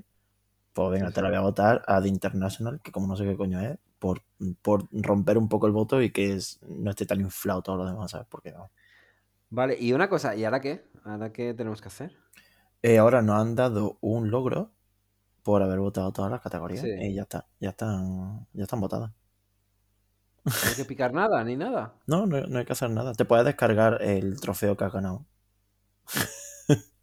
No. es verdad, tío. Qué, qué- qué cutre, ¿no? Ya está, Vale, ya, pues ya está. Ya está votado. ya está votado. Así Muy que, pues, pues ese ha sido nuestro repaso a los Game Awards. Ya haremos el especial como, como todos los años. Sí, O sea, esta- como el este año año pasado. a ver si veo la gala. Como hace el año un pasado año. no la vi. Sí, sí. Podemos hacerla en directo esta, a lo mejor, ¿eh? No sé. Puede ser el momento. Depende de qué día y depende de qué hora. Depende, depende. Es un domingo por la... Bueno, no sé. Igual sí. Ya, ya lo hablaremos esto. Eh, oye, vamos a pasar un poco al Kino, ¿no? Sí, Kino, por favor. Dale. ¿Qué, qué reviews traes tú esta semana? Traigo, eh, me he puesto muy true crime. Lo siento, pero, Mm, Está bien. Está pero, bien. Eh, temporadas también de True Crime. no sé, sí, a mí me viene a veces y no sé por qué. Pero eh, esta semana se ha estrenado en Netflix un documental de tres capítulos, un docu- una docuserie, digamos. No, digamos no, lo decimos, es una docuserie. Que se llama ¿Dónde está Marta? Que es eh, una docuserie, como he dicho, de tres capítulos, que habla del asesinato y, y la búsqueda tanto de los culpables como del cuerpo de Marta del Castillo, que es la niña esta que murió hace 20 años y que no se sabe qué la ha matado, que solo hay una persona en prisión cumpliendo condena, en fin. Eh, ¿Qué tiene de guay el documental este? Voy a pasar muy por encima, ¿vale? Para hacerlo cortito, porque bueno, es un true crime, ya sabemos cómo se montan los true crimes, eh, tiene un montaje que está bastante guay, tiene mucho dinero metido, está bastante guay, pero eh, se diferencia de muchos otros y me recuerda directamente a cualquier persona que lo vea, le va a recordar a Paradise Lost en el sentido de que eh, este es un caso que sigue en funcionamiento a día de hoy porque no se ha encontrado el cuerpo de Marta del Castillo y porque aún hay sospechosos que están como, bueno, si están en libertad y, han salido sin cargo, pero que todavía hay, dud hay duda en lo que ellos hacen porque la única persona que está en la cárcel no para de dar distintas versiones de lo que ocurrió aquel día hace 20 años, entonces como que siempre salen cosas nuevas de este caso. Y eh, este documental está dirigido por Paula Cons y esta tía eh, es una puta crack. O sea, no se puede ser más crack que esta tía y el, y el guionista que se llama José Ortuño. Puto amo. O sea, gracias a ellos eh, se está de nuevo arriba la investigación de, del asesinato porque eh, la directora es ultra inquisitiva con las preguntas. En este documental se entrevista a uno de los que salió libre del proceso judicial de- del asesinato y le hace unas preguntas, tío, que, que, que, que, coño, que lo pone tan contra las cuerdas que, que ya digo, que es- no es que se haya reabierto el caso porque nunca ha estado cerrado, pero que ha, que ha vuelto a empezar la investigación. O sea que la investigación tiene de Sí. repente cosas nuevas, sí, gracias a este puto documental. Un poco como... Bueno, no. The Jinx, ¿sabes? Que Sí. como que...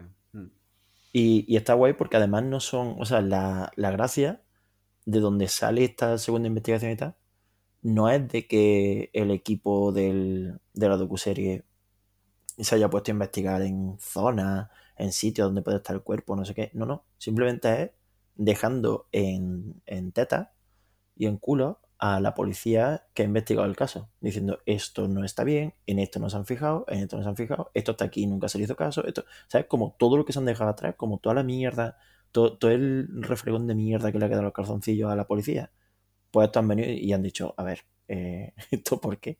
O sea, esto va en tu culo, no aquí fuera. Eh, no, no puede ser.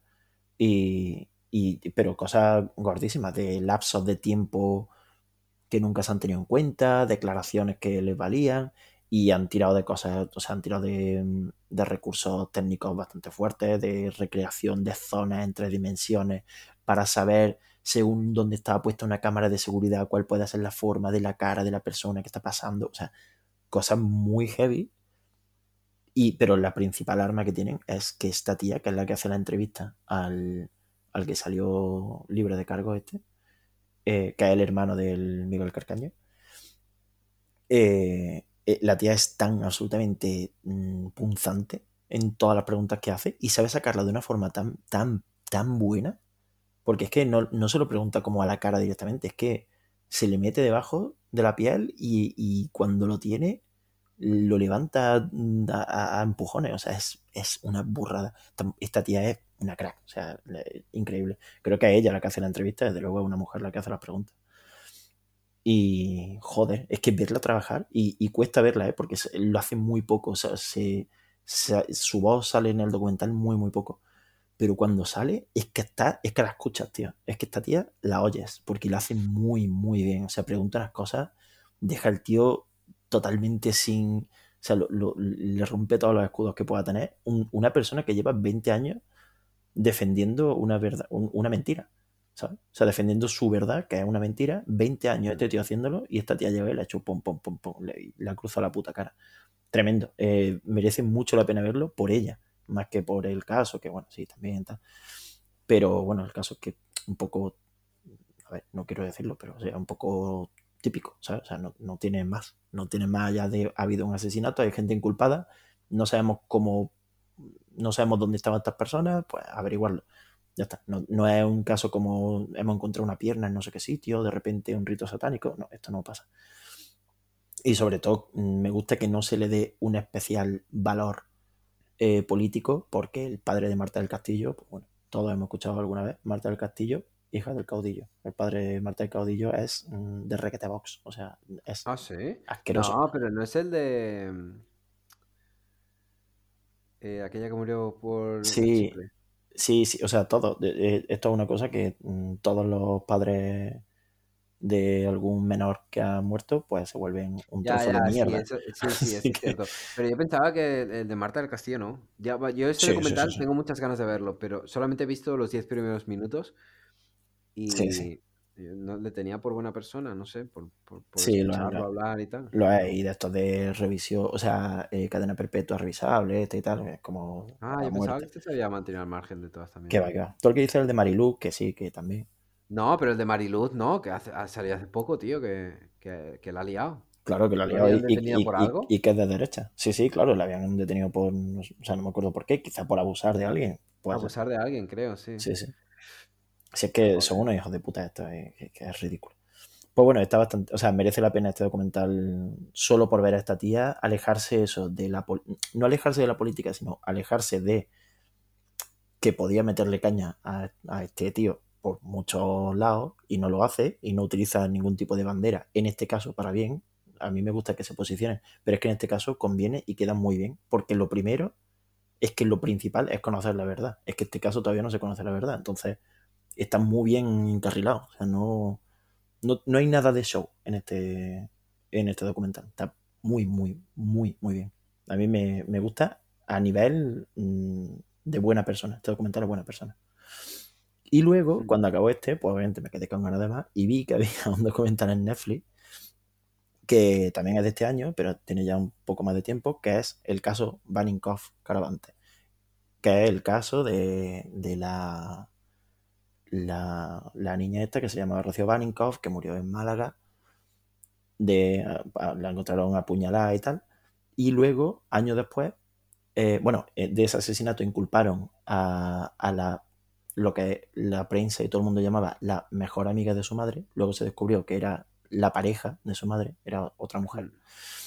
La metieron en la cárcel y eh, diez años después, bueno, diez años, miento, miento muchísimo, dos años después, eh, encuentran otro cadáver también en la costa de Málaga, en otro pueblo, y, y cogen a quien ha hecho ese asesinato y resulta que también había sido el asesino de la Rocío Baninkoff, ¿vale? Entonces este tío mató a los dos, había una mujer que era la novia de la madre de Rocío Baninkoff que estaba en la cárcel de manera injusta y pues en este documental te relatan como todo el proceso. ¿Qué pasa?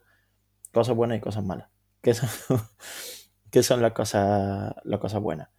Eh, habla de una cosa que me mola mucho y es que pone, pone muy de frente la lesbofobia no he visto nunca un documental que hable de eso. Y en este caso no lo tratan mucho, no es una profundidad especial con la que lo traten, pero está ahí. Y la el último tramo del documental está bastante bien porque se centra, o sea, todo el documental está muy centrado en dejar que hablen las mujeres. El, el asesino creo que sale, pues mira, si te digo que sale un minuto en total, mm, ya es mucho. Quizás sale 30 segundos. Y esto es un documental de una hora y media, esto es una serie. Y, y deja que hablen las mujeres y habla la, la, O sea, bueno, no hablan en él, pero te enseñan documentos de la, eh, la madre de Rocío Baninkoff, la Dolores Vázquez, que era la pareja de la madre, y de la mujer del asesino, que se enteró con el tiempo que él era el asesino, eh, de una mujer que él violó en un ascensor hace 20 años y que está trastornada mentalmente por eso. En plan, dan como testimonio de ese tío y dejan en este documental que ellas sean las que construyan no, no el miedo a una persona, sino a algo que ocurre y que es una mierda y que tal. En fin, eh, no, tengo yo que decir nada nuevo aquí en este tema. Pero eh, acabó el documental y vi que justo HBO había estrenado otra docuserie sobre el caso Barinkoff, que tiene muy poco tiempo. Y se llama Dolores. Se llama Dolores, la verdad, sobre el caso Barinkoff. El de antes estaba dirigido por Tania Bayó. Y este, el de, el de HBO, por otra mujer que se llama Noemí Redondo. Esto está bastante bien. Si te fijas, los, los tres documentales están dirigidos por mujeres, lo cual está bastante pepino, porque este, este tema es eminentemente femenino. Y en concreto el de Dolores Vázquez, Rocío Baninkoff, eminentemente eh, LGTBI. O sea, esto es mm, súper obvio. O sea, es que habla de la lesbofobia de, pues igual que en Paradise Lost hablaba de cómo una comunidad religiosa puede tratar mal a unos chavales que escuchan heavy por su apariencia, pues aquí te habla de cómo en los 90, pues obviamente dos mujeres viviendo solas en una casa pues están comiéndose el coño y la odiamos porque eso es antinatural y porque no sé qué. Y estamos en los 90 y muy bien, pero e-, es, raro, ¿sabes? Y aunque haya gente, o sea, habrá gente que lo odie y, estará la gente que es más asquerosa que es la de, no, no, a mí lo que haga la gente en, su casa de puertas para adentro, a mí me da igual. E-, ese es el verdadero problema, que te da igual y no tiene que darte igual. Para mí esa es, esa es la gente más dañina, para, este tipo de, cosas de cuando se habla de minoría. Lo de, bueno, a mí me da igual, ya, tú eres el, origen del problema. Em, ¿Qué pasa? Dolores de HBO la produce eh, Toño Moreno. Esto ya eh, cara de disgusto. Toño Moreno. Eh, Toño Moreno. Perreo para los nenes y perreo para los nenes. Es, es una persona que la odio con todo mi corazón. Y todas las razones por las que la odio. Es la de eres una persona maravillosa, ¿no? Sí, la de. Anda que, no, he visto yo vídeos de esos, tío. La de que estudia interpretación. Ay, ¿y, qué, y, qué personaje te gustaría interpretar? ¿Sabes? Esta persona. Y es, odio, es una persona odiosa, porque es eh, la tía con menos escrúpulos que he visto en mi puta vida. O sea, es, es, es, que todo lo malo que tiene ella está en este documental. El documental está muy bien, ¿eh? El documental mola, habla de cosas muy importantes y además la gracia es que pone el foco en Dolores Vázquez, que es la, mujer, o sea, la novia de la madre de Rocío Baninkoff, a la que metieron injustamente durante un año y pico en la cárcel. Y el centro del documental es ella. O sea, es ella hablando por primera vez en 20 años. a esta persona. Y la madre de Rocío Baninkoff también. ¿vale? O sea, consiguen los dos, hacer dos entrevistas súper profundas y súper buenas a lo largo de ese capítulo. Y es, o sea, te enganchas que flipas. O sea, yo me la vi en un día. Y ya sé que es lo típico que se dice, yo me la vi en un día. Joder, es que, coño, es que se hace muy corto, es que está muy bien. Y es que mola un montón. Está muy bien montado. Y, bueno, la cosa es esa, porque todo, lo que, todo lo malo que tiene este documental es personificado en la figura de, de Toño Moreno. Eh, hay una cosa que me llamó la atención, que es que mantiene como un poco la producción del, de Netflix, en el caso de planos recursos de, de la ola en el mar, que son siempre en cenital, no sé qué. Entonces hay como una, no sé si todos lo habrán hecho queriendo, pero hay, hay una relación visual muy clara entre los dos documentales. Eh, pero eh, en lo que, lo que hace mejor, creo yo, es que no deja secundario. O sea, e, e, este documental profundiza hasta en lo que está adyacente a, las personas, ¿sabes? Y no al caso. O sea, en el caso no se para casi nada, no recrea mucho ni... Lo cual está bien, lo explica, pero no, no, no habla del caso, no habla del asesinato, habla de las personas que están ahí. Y, y está bastante bien porque no pierde el foco en ningún momento. Y esta atención precisamente por el detalle, ¿sabes? O sea, porque dejan cosas como, por ejemplo, eh, la madre de la Rocío Baninkoff diciendo, diciendo una frase en plan de, eh, pues sí, yo iba, y, no es nada estremecedor, porque ella lo cuenta de una manera muy normal y, no se ve que no está hecho para darte pena a ti que lo estás viendo. Pero dice, pues yo cuando iba a buscar a mi hija, porque antes de saber que la habían asesinado, pues lo que llevaba siempre era no sé qué ropa, por si ella me veía de lejos, era una ropa que ella reconociese, y aparte pues llevaba un tupper en el que llevaba, me hace con mucha gracia, porque se llevaba dos medias noches eh, con mantequilla y mermelada, que era lo que ella más le gustaba, ¿sabes? Es una cosa, o sea, ¿quién diría medias noches? Pues, no sé, ¿sabes? Como, no sé, mm. me, son como detalles, como cosas muy tan, tan humanas como decir la marca de algo en lugar de decir el producto que te hacen que te, que te acerquen más al documental, ¿sabes? Porque son... Es que esta persona claramente no ha pasado ningún filtro y eso mola, es más yeah. humano. Eh, y pues gracias a esto, pues le puedes ver el corazón un poco al, al documental. Aunque, claro, ¿qué pasa? Que tú sabes que ahí está Toño Moreno y lo sabes y, y no lo sabes precisamente porque lo hayas visto en los créditos, lo sabes porque está durante más de la mitad del puto documental, sale ella, todo el rato, todo el puto rato. O sea, es que no sale, salen otros periodistas, pero de medios de, de, prensa escrita, pero de televisión, es que solo sale ella, tío. Es que solo sale ella. O sea, de los mil periodistas que podía haber, que podía haberle preguntado, que solo está ella, que curiosamente es la productora. Y entonces todo este corazón, pues a mí, por lo menos, se me vuelve morbo, ¿vale? Porque mmm, esta tía juega mucho a ser la, la, puta capitana a posteriori, ¿sabes? Y me da por culo, tío. O sea, es como, claro, si en ese momento no sé qué, ¿sabes? O, o decir cosas como, qué mala, es, qué, qué, mala era la prensa con ella, como, pero si es que tú, tú eres parte de, del problema, hija de puta, que tú estabas allí. ¿sabes? O sea, no sé.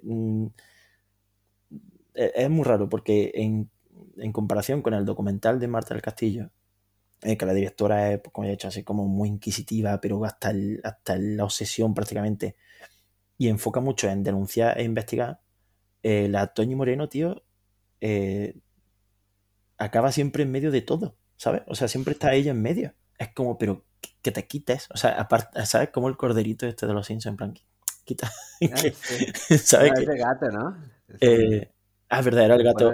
Sí, que empieza a bailar. No, yo decía el corderito cuando van a la granja y hay un, ven cada sí, vez un cordero sí, más ah, pequeñito. Es verdad, sí, sí, sí, es verdad. Pero sí, un poco eso, ¿sabes? Tati es que siempre está en medio.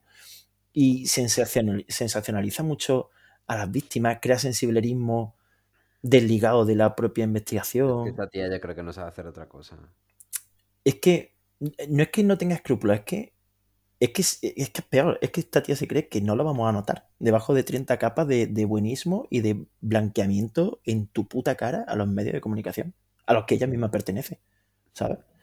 Mm, no sé, yo creo, y, y, ya digo, el documental está bien, no puedo decir más nada de lo técnico, pero mi valoración final es que salvar a esta tía, a Dolores Vázquez, que ha estado muchos años en prisión, no sé qué, eh, y ya no está, pero obviamente no tiene el, la gracia de este caso es que ella no tiene el perdón del gobierno, ni de los juzgados, ni de nada. Salvar a esta tía no pasa por mm, hacerlo un documental y decir que es inocente. En este caso, quizá sí que merece la pena ser como la, la directora del caso de Marta del Castillo. Y, y, y, salvar a esta mujer pasa por encontrar al culpable de, de la muerte del ser querido de esta persona, porque Dolores Vázquez quería a Rocío Baninkoff, era, eh, o sea, ella te, tenía mucho cariño por esta niña.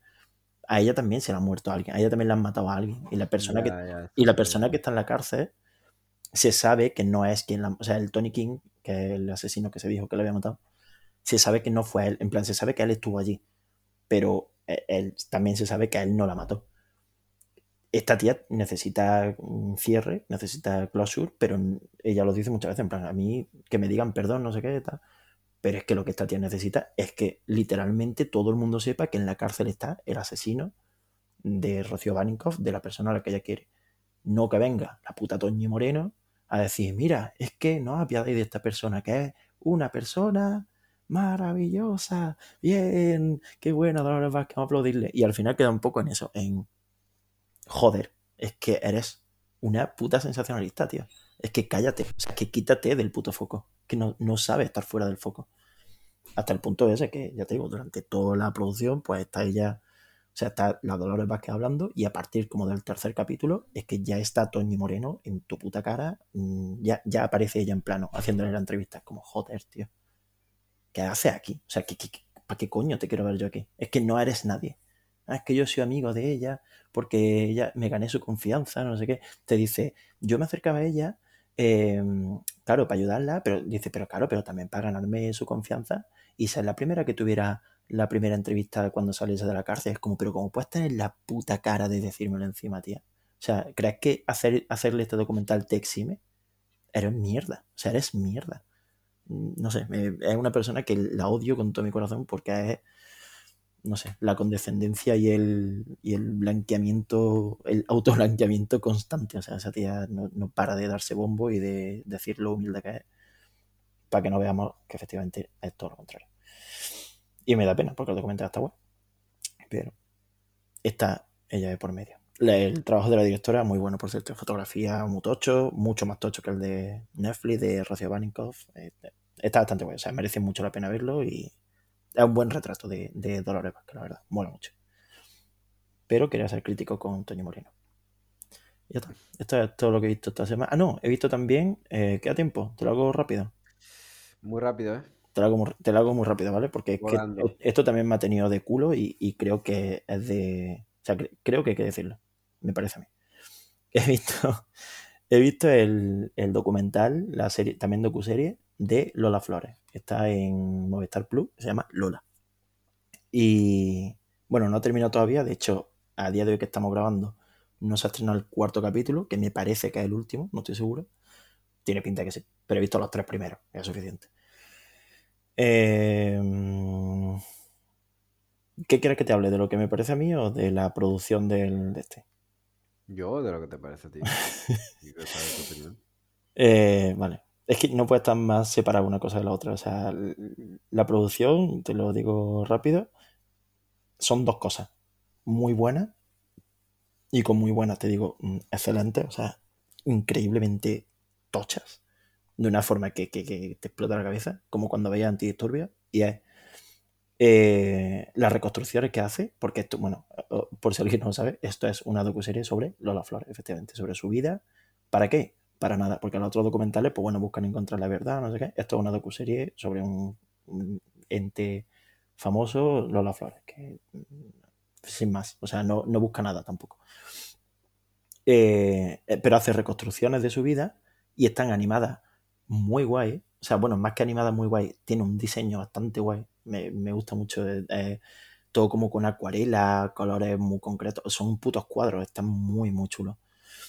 Y eh, el montaje de sonido, que es. Mmm, bueno, o sea, yo no he visto nada igual en un documental, simplemente.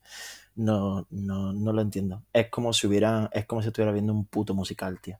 Es acojonante. O sea, tiene siempre de fondo. O sea, tiene entrevistas todo el rato y reconstrucciones, bueno, de. O sea, los típicos archivos de Lola Flores, no sé qué programa, tal y siempre de fondo, o casi, casi siempre, eh, hay como un grupo flamenco, tío, que está amenizando todo el rato, ¿sabes? Y como que dicen cosas, o sea, y, lo que cantan de fondo, no, no, es que sean canciones enteras, pero, pero eh, dicen cosas que tienen que ver con lo que alguien va a decir ahora, ¿sabes? Está como de fondo y para cuando te das cuenta es que dices, me cago en Dios, pero esto es genial. Es que es genial. O sea, no sé quién coño se le ocurrió eso, pero tremendo. El montaje de sonido, mmm, una locura, una puta locura. Ahora que he hablado bien, mm, siento que puedo hablar mal. Problema. O sea, todo esto es genial, pero tiene un, pro un problemón también mm, de kilo, diría que tan grande como sus dos aciertos que es lo que he dicho antes, que esta tía no necesita este documental. Porque este documental es básicamente una lamida de huevos mmm, constante. Esta tía, aún muerta, eh, habla más por sí misma y, sin decir nada que toda esta gente. Y da vergüenza ajena ver a todos sus fans, porque todos los que están aquí son fans de ella, alzándola y diciendo sus putas mierdas como, oh, es que es la primera rapera, no sé qué, pasándose así por los cojones, de paso y sin despeinarse, toda la historiografía que pretenden darle al, mito de Lola Flores y con lo que la engalanan, que parece que la, están vistiendo para su puta comunión con las cosas que dicen de ella. Y no solo ignorando estas cosas, sino encubriendo sus mierdas, ¿sabes? Encubriendo las mierdas que tenía Lola Flores. Esto, también se puede hablar porque aquí se ve, pero no se habla de maltrato, de toro, de homofobia, de machismo, de, de prostitución. Y se romantiza absolutamente todo todo. O sea, todo. Es que e, ella a lo mejor te cuenta pues que su marido, su primer marido, era putero. Y salen todos diciendo, ah, es que era un pícaro, no sé qué dice. ¿Un pícaro? Pero perdona. O sea, su marido se iba de puta y le pagaba a Lola Flores por follar con ella.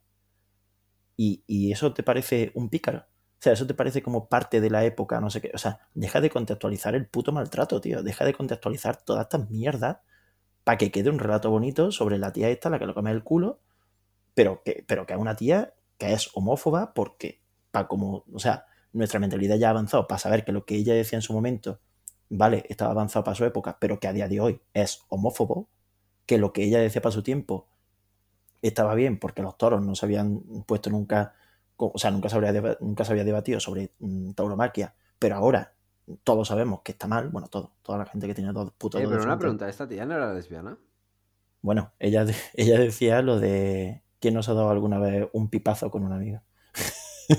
esta, la, la, Carmen Sevilla, no sé qué, no eran como. Sí, toda, y la Pantoja, y sí, Encarna, Encarna, Encarna Sánchez, sí, la folclórica, eso es lo que dicen, que Sí, aquí, y esta también te habla aquí de que se metía sus rayas de coca como putas vías de tren y tal. O sea, así que. Y todo romantizado. que gracias a los flores, cómo se mete una raya. es graciosísima. Pues todo esto está hecho, pues, en pos de que, de que nadie le toque la mitomanía que tiene esta gente por Lola Flores. Porque aquí no hay. Aquí, es que ya te digo, es que Lola Flores es. Mm, es que llegan a este punto de que ellos se vuelven machistas y, y tal haciendo esto, ¿sabes? Porque la forma en que la describen es como no hay, nadie de los que salen ahí es débil. Eh, los tíos y las tías de los que hablan son gente mm, fuerte, que con su esfuerzo, no sé qué. Y a mí me huele a masculinidad tóxica de toda la vida y, a que por ensalzar aún más el mito, hasta le aplauden, y esto es real, o sea, no le aplauden, pero hablan de ello de manera como, oh, qué, persona más, eh, que, ha, que, ha, follado muchísimo, que Lola Flores ha follado muchísimo. Y, te dicen, es que ya era súper fuerte, aguantaba todo, que es que le falta decir, le, encantaba que la violasen toda la noche, le, gustaba que abusasen de ella, porque claro, es que era tan fuerte que se sobrepone, es que no es ni se sobreponía, es como estaba hecha otra pasta, no sé qué, es, que nadie tiene que estar hecho de esa pasta, es que esto no está bien, o sea, es que eso no le da ningún valor extra. Sea, en todo caso, el hecho de que ella no, no sé, se, se vanaglorie, porque ella también lo habla como, ah, yo, sí, yo he pasado muy mal, no sé qué, pero claro, que, que es fuerte en la vida. Tío, que no, que, que, es esto, que eres Matt Damon, me va a anunciar cripto ahora. O sea, que, el mundo es de los valientes. Eh, no, eh, aupa mucho también además el pensamiento mágico este de que eh, la típica gente artista que ve ahí lo son solo porque lo valen, como si de verdad no literalmente no estuvieran ahí mm, por y para caminar sobre los hombros del gigante que están alimentando, ¿sabes? O sea, a lo mejor te sale, mm, pues yo qué sé, María José Yergo, Rosalía, no sé qué, y, y pues, ¿qué van a hablar mal de Lola Flores? ¿Tú crees que? Pues, pues no, es que como no alimenten el monstruo de Lola Flores, eh, eh, ¿sobre qué hombros se van a ocupar? Es un gigante que ellos mismos han creado. O sea, no, no, le quiero quitar mérito a Lola Flores, que para empezar a mí me suda la polla, pero bueno, entiendo que es alguien importante. Pero es que, claro, es que, ¿qué va a haber? ¿Alguien en este documental que te diga todo lo contrario? No, es que están todos remando para el mismo sitio. Y, no sé, eh, me, parece, no sé, que hablan eso como mucho de, mm, yo qué sé, hay, un momento que la Rosario, la, hija de la Rosario dice, pues yo, por ejemplo, mm, sé coser y no sé ni cómo. Eh, otra, pues yo que estoy una dice, yo estoy empoderada. O sea, creo que era la María José Yergo o María Peláez, no sé. Yo estoy empoderada gracias a Lola Flores. Mm, eh, en un momento del segundo capítulo, ¿qué es el duende? No sé, ¿sabes? Son todo como intangibles mágicos, ¿sabes? Y es curioso porque choca de frente, y, esto también es algo muy chungo, ya termino, con la idea de que, de que en este documental hay historiadores, investigadores, antropólogos, gente de ciencia, ¿sabes?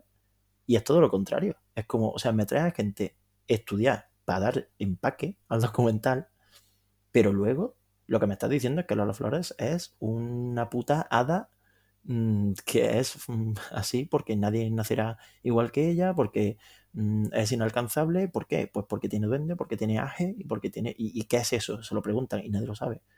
Y, lo tiene que explicar un, un, puto antropólogo que hay ahí o no sé qué. Y es como... Que, que, que no, tío. O sea, no sé, me parece... Eh, el duende no sé qué... Eh, ¿En qué quedamos? ¿Esto es algo intelectualoide y craqueable o es mágico? Es que pues, pues ni lo uno ni lo otro. Aquí lo que trabajan son estas dos fuerzas eh, para sumar y solo consiguen desacreditarse la una a la otra y quedar en, puto ridículo. Este documental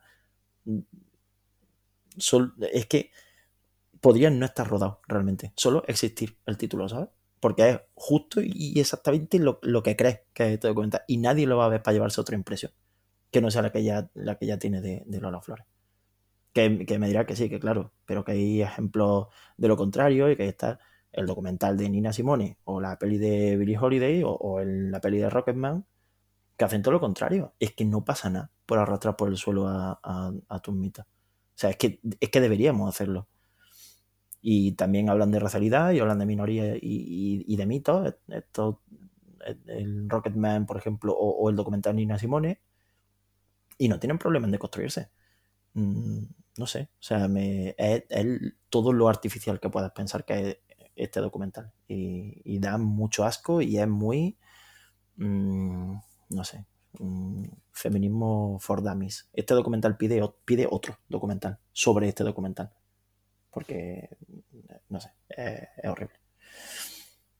Muy mal, muy mal técnicamente muy, muy, muy bien. Si no, aquí huele dinero. Y sí, si alguien viene buscando a Rosalía y a Zetangana y a Nati Peluso, están aquí, han venido a la fiesta. Eh, para decir que no sé, no sé exactamente, porque no parecen ni ellos, porque es que parece que lo han drogado y lo han obligado a, ser súper bueno y a decir, Lola Flores, la mejor. Si Lola Flores hoy estuviese viva, buah, sería la bomba, no sé qué. Si es que ¿Y, y, qué le impide no estar viva? Si, si es mágica. A lo mejor está viva y no lo sabemos. A lo mejor estamos viviendo dentro de las flores y, estamos todos engañados. Y vivimos en Matrix. Es que. En fin. Ya sabes lo que pienso de la mitomanía y estas cosas. Y, en fin. No, no voy a repetir lo que he dicho al principio, pero creo que este episodio nos está quedando muy. Mm, kill your idols y. Y viva el comunismo. Pero es que así es. Lo siento. No sé, a mí este documental no, no me llama. Pues bueno. ¿Mundialito? Eh, ¿Qué te iba a decir? ¿Pasamos al mundialito? Poquito, ¿no? Vamos a cerrar ya esto. Vamos a intentar hacerlo un poco breve. se nos ya está yendo un poco de madre. Y. Bueno, tendría que estar dando gracias de que llevamos una hora y media. Ya, ya, pero. En fin, ya aparte de. Aparte del tiempo que llevamos, es la hora que es. Y tengo sueño. Ah, que solo. No, es que para ti es como media tarde, pero que para mí la 11 de la noche, media tarde, perdona. No, no, es, tu hora de desayunar, ¿no? Esta es la hora que me pongo a hacer memes. Eso, el mundialito, que vamos a cerrarlo pronto porque ni tú ni yo hemos visto Clímax. Muy bien. sí, y, voy a hacer recuento en directo de los votos, no sé qué película ganó. Teníamos Clímax y Orejas Largas. pues yo tampoco sé cuál va a ganado, pero yo me imagino cuál ha ganado. Que es Clímax. yo también. Pues, oye, o tenemos empate o tenemos ganador. ¿Qué dices, tío? Te explico. lo, tengo aquí delante, ¿vale? Clímax, cuatro votos. Orejas largas, tres en Instagram y dos en Spotify. Entonces, o gana orejas largas 5 a 4 o empatan a 4. Porque uno de los tres votos. Vuelve a mirar, vuelve a mirar. ha votado, ¿no? Hostia, bueno, yo puedo entender un poco la gente, la manía que despierta Gaspar Noé, pero... Ya, imagino que los que han votado orejas largas debe haber sido por eso. Porque yo no, o sea, había dos personas en Spotify que han votado orejas largas. No, me preguntes por qué. Yo, lo he votado, claro, en Instagram, pero yo solo tengo dos votos, el de mi cuenta For Your Consideración y mi cuenta personal. Entonces estaba dispuesto a quitar uno de esos, pero aun quitando uno de esos empataban. O sea, que si yo quitaba uno de los míos, había empate. Entonces, yo como, no sé. No sé por qué la gente ha votado. Creo que ha sido a lo mejor el shock de que sea una peli de animación como de animalitos dentro del, del, del este. En cualquier caso, ninguno de los dos hemos visto Clímax, ¿no? No, no, no he tenido tiempo. No he tenido tiempo porque me puse con la otra primero. Que, que bueno, en fin. Dime qué tal, dime qué tal. Menudo horror. Espera un momento, al final, ¿cómo hemos quedado? ¿Qué- ¿Cuál, cuál pasa? Sí, si, si tú has votado Clímax, ya está, por un voto ya gana. Ya, hombre, pero me sabe mal. No sé quién. A ver, ya yo- que la gente se ha molestado en votar. Ya, pero sobre yo, todo en votar por Spotify. pero yo también he votado. Y tú también has votado, no pasa nada. Nuestro voto vale uno y cada uno vota la suya. Así que en principio es como si lo, es como si lo anula, ¿sabes? Entonces, sí, sí. Entonces pasa Clímax. Sí, sí, pasa Clímax, con toda la de la ley. Uf, sí, no, Vale. me siento un poco sucio, pero bueno. no Eh, pasa nada. mejor, ¿eh? porque Yo te la- así yo te la la, hice en para la siguiente ronda. Porque... Dime. Yo te la hice en Headless. Sí, es verdad. Uf. Em, Ahora pienso que si no te lo hubiera hecho, estaría orejas largas. uf, Te podría hacer pues, sentir mal. Joder, yo me alegro que no haya pasado, ¿eh? Porque... O sea, entiendo la idea de la peli y tampoco es que me arrepienta de haberla visto, pero es que a mí no me dijo nada. No, mí, no es que no me mm, dijera nada, es que me... Yo qué sé, mm, es, parece una experiencia como febril, ¿sabes? Como ser pequeño estar enfermo. hmm, es que me, me- me agobia de una manera que no me deja buen cuerpo. Y aparte, aparte, que la historia en sí, la historia del conejito, algo manida quizás, el, el conejito... ah, Es manida y a la vez no. Pero, ¿sabes? Típico conejito cobarde que avisa a los demás, bla, bla, bla. hmm. Pero luego va por otros derroteros quizás que igual te pueden sorprender algo más. Pero es que para... En ese momento yo ya estaba perdido. O A mí me sea, parece muy-. Muy coral, ¿eh? Porque esta idea del conejito tal Sí, por eso, sí. desaparece. Sí. O sea, todos los Claro, personajes claro, por eso te digo, pero es que cuando desaparece esto, yo ya estoy a otra cosa. A mí ya no me reenganchan, porque ya, ya me he desconectado. A mí es que justo en, en la coralidad esta que tiene es donde me pilla. O sea, es que Sí, uf, a mí ya es como... totalmente, porque, o sea, este es el, el plot driven más en tu puta cara. O sea, si, si una película plot driven es mala, pues esta es la peor película del mundo. Porque literalmente es la historia la que lleva, la que lleva todo. O sea, no hay, no hay nada que no sea historia en esta peli, ¿sabes? O sea, de, Hmm, de hecho, hmm. es que ya te digo, mm, renuncian un poco a, a los personajes en pos de la historia. Incluso la historia tiene, o sea, es, es como algo más pequeño de algo más grande. Esta película tiene lore, empieza con lore. o sea, tiene un puto lore interno bastante tocho, o sea, bastante bonito y bastante bien pensado, siendo muy básico, ¿eh? sin ser esto tampoco aquí como que han creado un mundo a los George R. R. Martin. Pero tiene lore, tío. O sea, no sé, me, me, me pareció como algo guay. El principio de la película es insuperable. O sea, es verdad que no hay nada más guay que el principio de la peli. Sí, O sea, sí. toda la, la frase esta me, me la apunté, la frase esta que le dice Dios al conejo, porque la historia es como de que eh, Dios crea a todos los tipos de animales y uno de ellos es el Harari, el Harari, y el Harari es pues lo que más tarde sería un conejo, y este bicho pues como muy glotón y se come toda la comida que deberían comerse entre todos. Y, el, y Dios pues decide darle como una habilidad especial a todos los animales, crear distintos tipos de animales, y todos tienen el, el don de la ira concentrada para cazar al conejo. o sea, todo- o sea Sí. como castigo, porque el conejo es un hijo puta, a todos les da como el deseo de cazarlo sin tregua.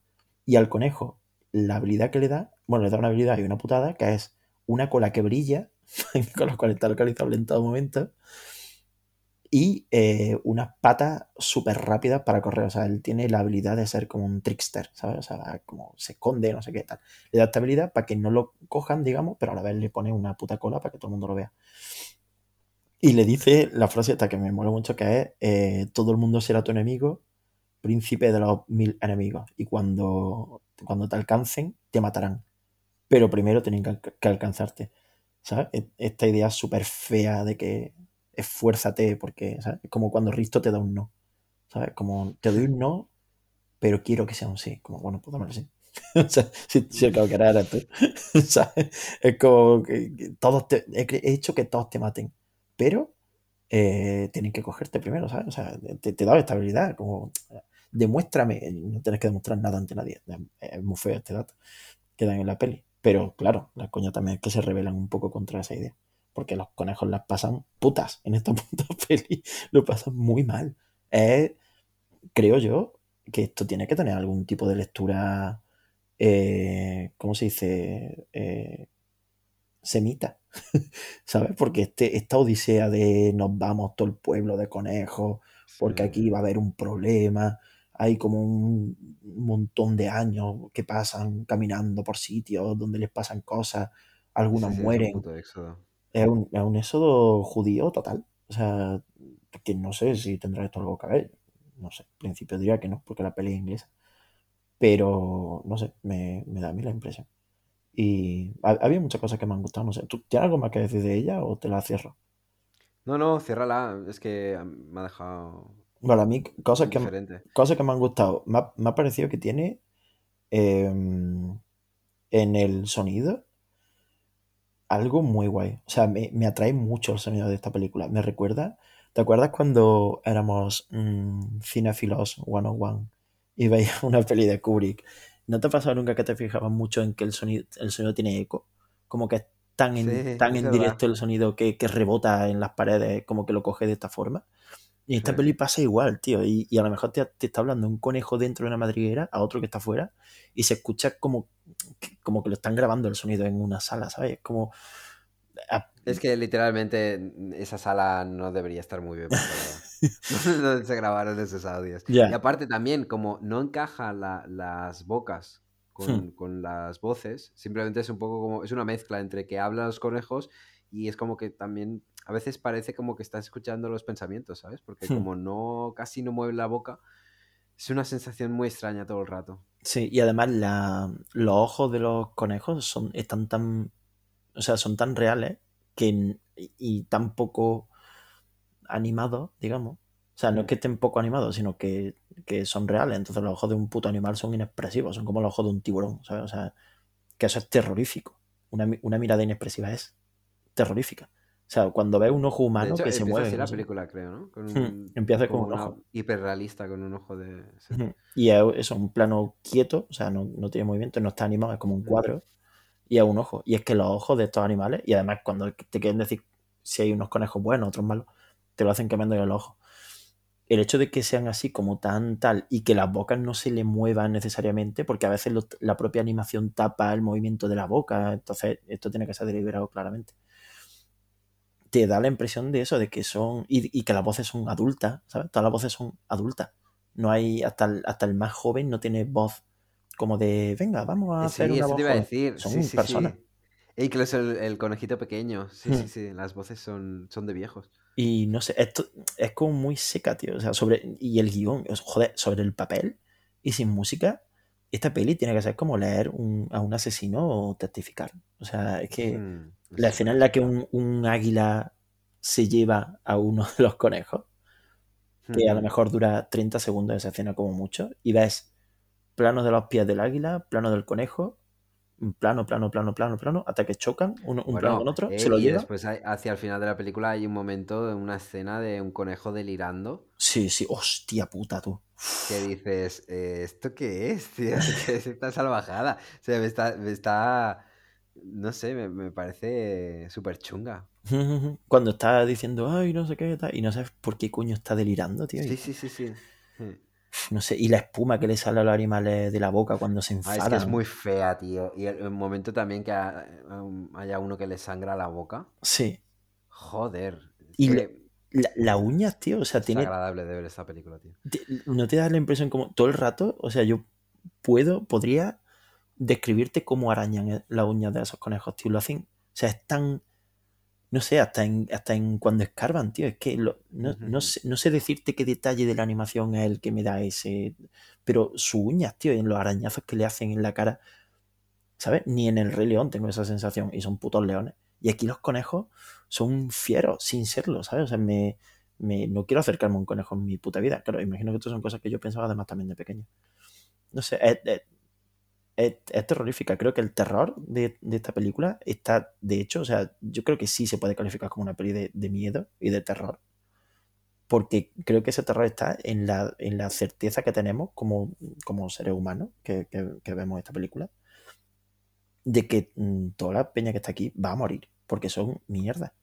Y la, y la peli en el lore este inicial que te digo antes, se asegura de que entiendas que el conejo es un bicho que ha sido hecho para sufrir y para morir. Y, y- y todos los rezos, religiones, culturas y maneras que tienen, porque es que crean una puta idea de comunidad, sociedad con estos conejos. Todo eso que crean eh, son como, cada vez que hablan, son como frases de un moribundo, tío. O sea, cuando dicen, ay, por, por no sé qué, no me acuerdo cómo se llamaba el tío, por Freeze o algo así. Eh, y, hacen como una oración, cuando creen que uno de ellos ha muerto, hacen una oración. O sea, hay un momento en que oran. ¿Sabes? No es como que digan, ay, Dios mío, como una frase hecha. No, oran por, por uno de sus compañeros que ha muerto. Hay una oración y acaba la oración y el animal sigue ahí muerto. Bueno, luego está vivo, pero el animal sigue ahí muerto y quiero decir, ha sido como parte de esta cultura que tenemos nosotros de la muerte, en la cual hacemos esto, ¿sabes? Y eso hace que, no sé, a mí eso me da bastante miedo, la verdad. Tiene todo lo que le rodea es como mortal y, y lúgubre, pasan por cementerios, no sé. La peli además toma una distancia perfecta para que sientas eso. O sea, no, nunca estás como en la piel de ninguno de ellos. Es que esa es la cosa, no hay...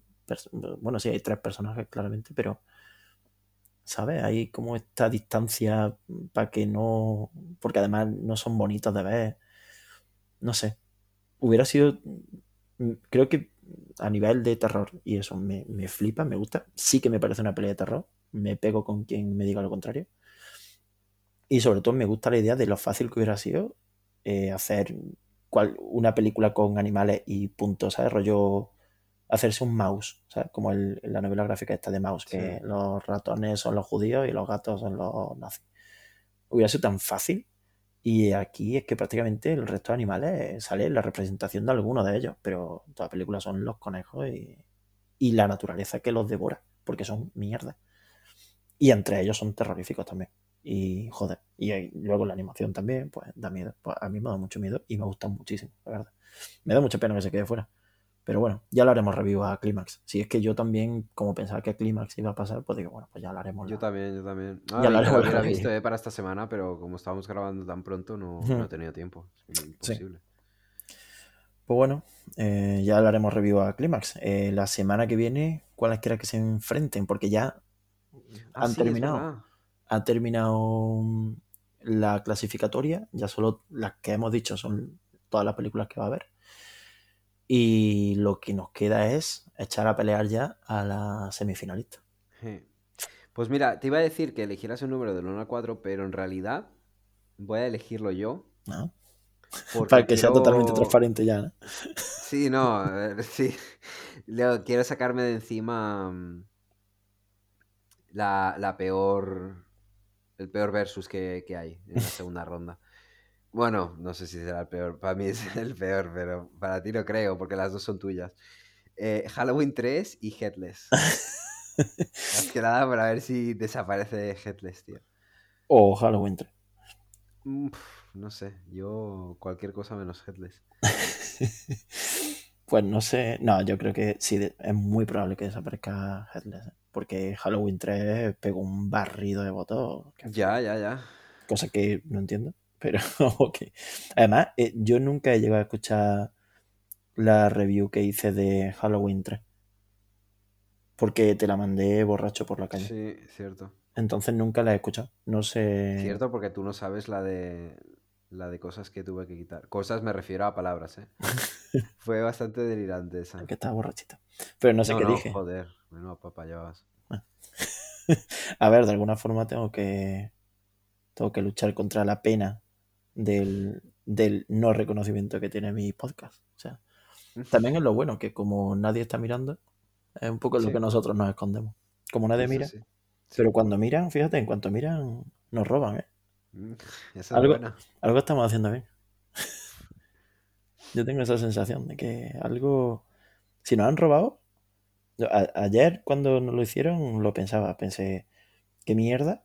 Pero a la vez pensé, pues para lo poco que he tardado yo en hacer ese meme y nos lo han robado, algo he hecho bien. O sea, algo de Sí, manera natural. te digo, he igual bien. han robado porque está ahí y robar es 10 segundos. Ya, ya, sí. Imagino que ellos no habrán pensado, "Buah, el mejor meme de mi vida. Pero mm, seguro que le ha gustado cada uno de esos 600 y pico likes que le han caído, ¿sabes? Ya, ya. Y la gente bueno. diciéndote, ¡buah, me parto de risa! Eso siempre Pero Qué gusta. sucio, ¿eh? Qué sucio. Verlo desde, desde este lado de la barrera, ¿sabes? Que te lo hagan a ti y ver cómo, cómo son capaces de hacerlo es, es guarro, tío. No, no solo cómo son capaces, sino cómo no son capaces de dar marcha atrás. Ya, ya, o ni siquiera de dar crédito, incluso cuando les han pillado, ¿sabes? El, el trabajo que hay, quiero decir, tienes que, tienes que hacerlo. Recortar la imagen tienes que hacerlo. Porque la imagen tiene el marco de Instagram. Tienes que quitarla para subirla. Hay un trabajo. ¿sabes? No, esto no es de- tan desinteresado como o tan fácil como robar, como coger algo, como compartir ya, ya. algo. ¿sabes? Esto hay un trabajo de robo que puede ser que obviamente no es eh, romper la caja Sí, no sé un casino. lo han hecho en el calor de... Esto es como la, la ley esta de Estados Unidos, ¿no? Que te obliga a llevar la pistola enfundada porque si luego matas a alguien no puedas decir es que ha sido en el momento que me ha pillado aquí. Sí, sí. Conscientemente has tenido que hacerlo. Muy guarro, muy guarro. Muy mal. Kill Your Idols, niño. Sí, sí. De una puta vez. Y yo me estoy cubriendo bien para no ser ídolo de nadie. Así que creo que eso es lo que estoy haciendo bien. no ser, no ser ídolo de nadie. No, no poder ser role model en ningún tipo de, de No, lugar. desde luego no, desde luego que no. Eh, la semana que viene, no quiero hacer, o sea, quiero cerrar ya con esto. Sí, sí, sí. Eh, sé que nadie llega a esta parte del podcast, pero bueno, me da igual. Ya haré mi, mi anuncio por Instagram. Nos hacen una entrevista, Alejandro. Es verdad. Es la semana que viene. Pero ¿y entonces cuándo vuelves tú de Praga? Yo me voy a Praga eh, mañana y vuelvo el lunes y me hacen la entrevista Ah, el jueves. vale. Me lo hace un canal de Twitch que se llama eh, Cachis. O, bueno, es, un- es una letra K, luego una letra X, así que pues ya no sé cómo se pronuncia. Yo, yo creo que es Cachis, porque luego viene una I y una S. Yo diría que es Cachis o, o Chris, no sé, como en Christmas, donde la X se pronuncia Cri- no, no sé. Mm, mm. Pero claro, es que antes hay una K. Christmas. Ca- ca- ca- Cachis, no sé. Cachis, yo diría Cachis. Pues me van a hacer. Pregúntale tú. ¿Alguna pregunta le podrás hacer tú a él? Sí, sí, algu- alguna la haré. Y en su canal de Twitch, que pondré en las historias de, de Instagram y tal. Y bueno, igualmente para la gente que escucha este podcast, pues ya lo sabe, porque soy amigos míos. Y por si los vengamonjas lo escuchan, pues que se pasen y pues que metan algo, o sea, que digan algo. No sé, que, que ya que han arrastrado por los pelos un rato a esta puta, por lo menos que se la follen, ¿no? O sea, qué menos. Como Lola Flores. Yo no te podré ver, ¿eh? Porque Porque es a las 7, ¿no? sí, a, la- a las 6 o a las 7 creo que era así. A las 7 un jueves yo curro. Si se acaba después de las 8 y 10, pues igual algún trozo yo llego. Ujú. Si no, no sé cuánto, no sé cuánto va a durar. El otro- la otra vez con Jesús estuvieron hasta las 8 y media, creo, una hora y media, creo que Igual algo pillo. aproximadamente. Sí, bueno, luego si no, pues lo ves, pero aparte, y ya está. Intentaré dejarte en buen lugar. Espero, cabrón. o sea, seré timadísimo, o sea, time- súper timado. No voy a, no, no voy a ser e- este Tomás, voy a ser Tomás bueno, te lo prometo. Para que te puedas sentir orgulloso de mi papá. Pienso mantener todas las bolas en este partido.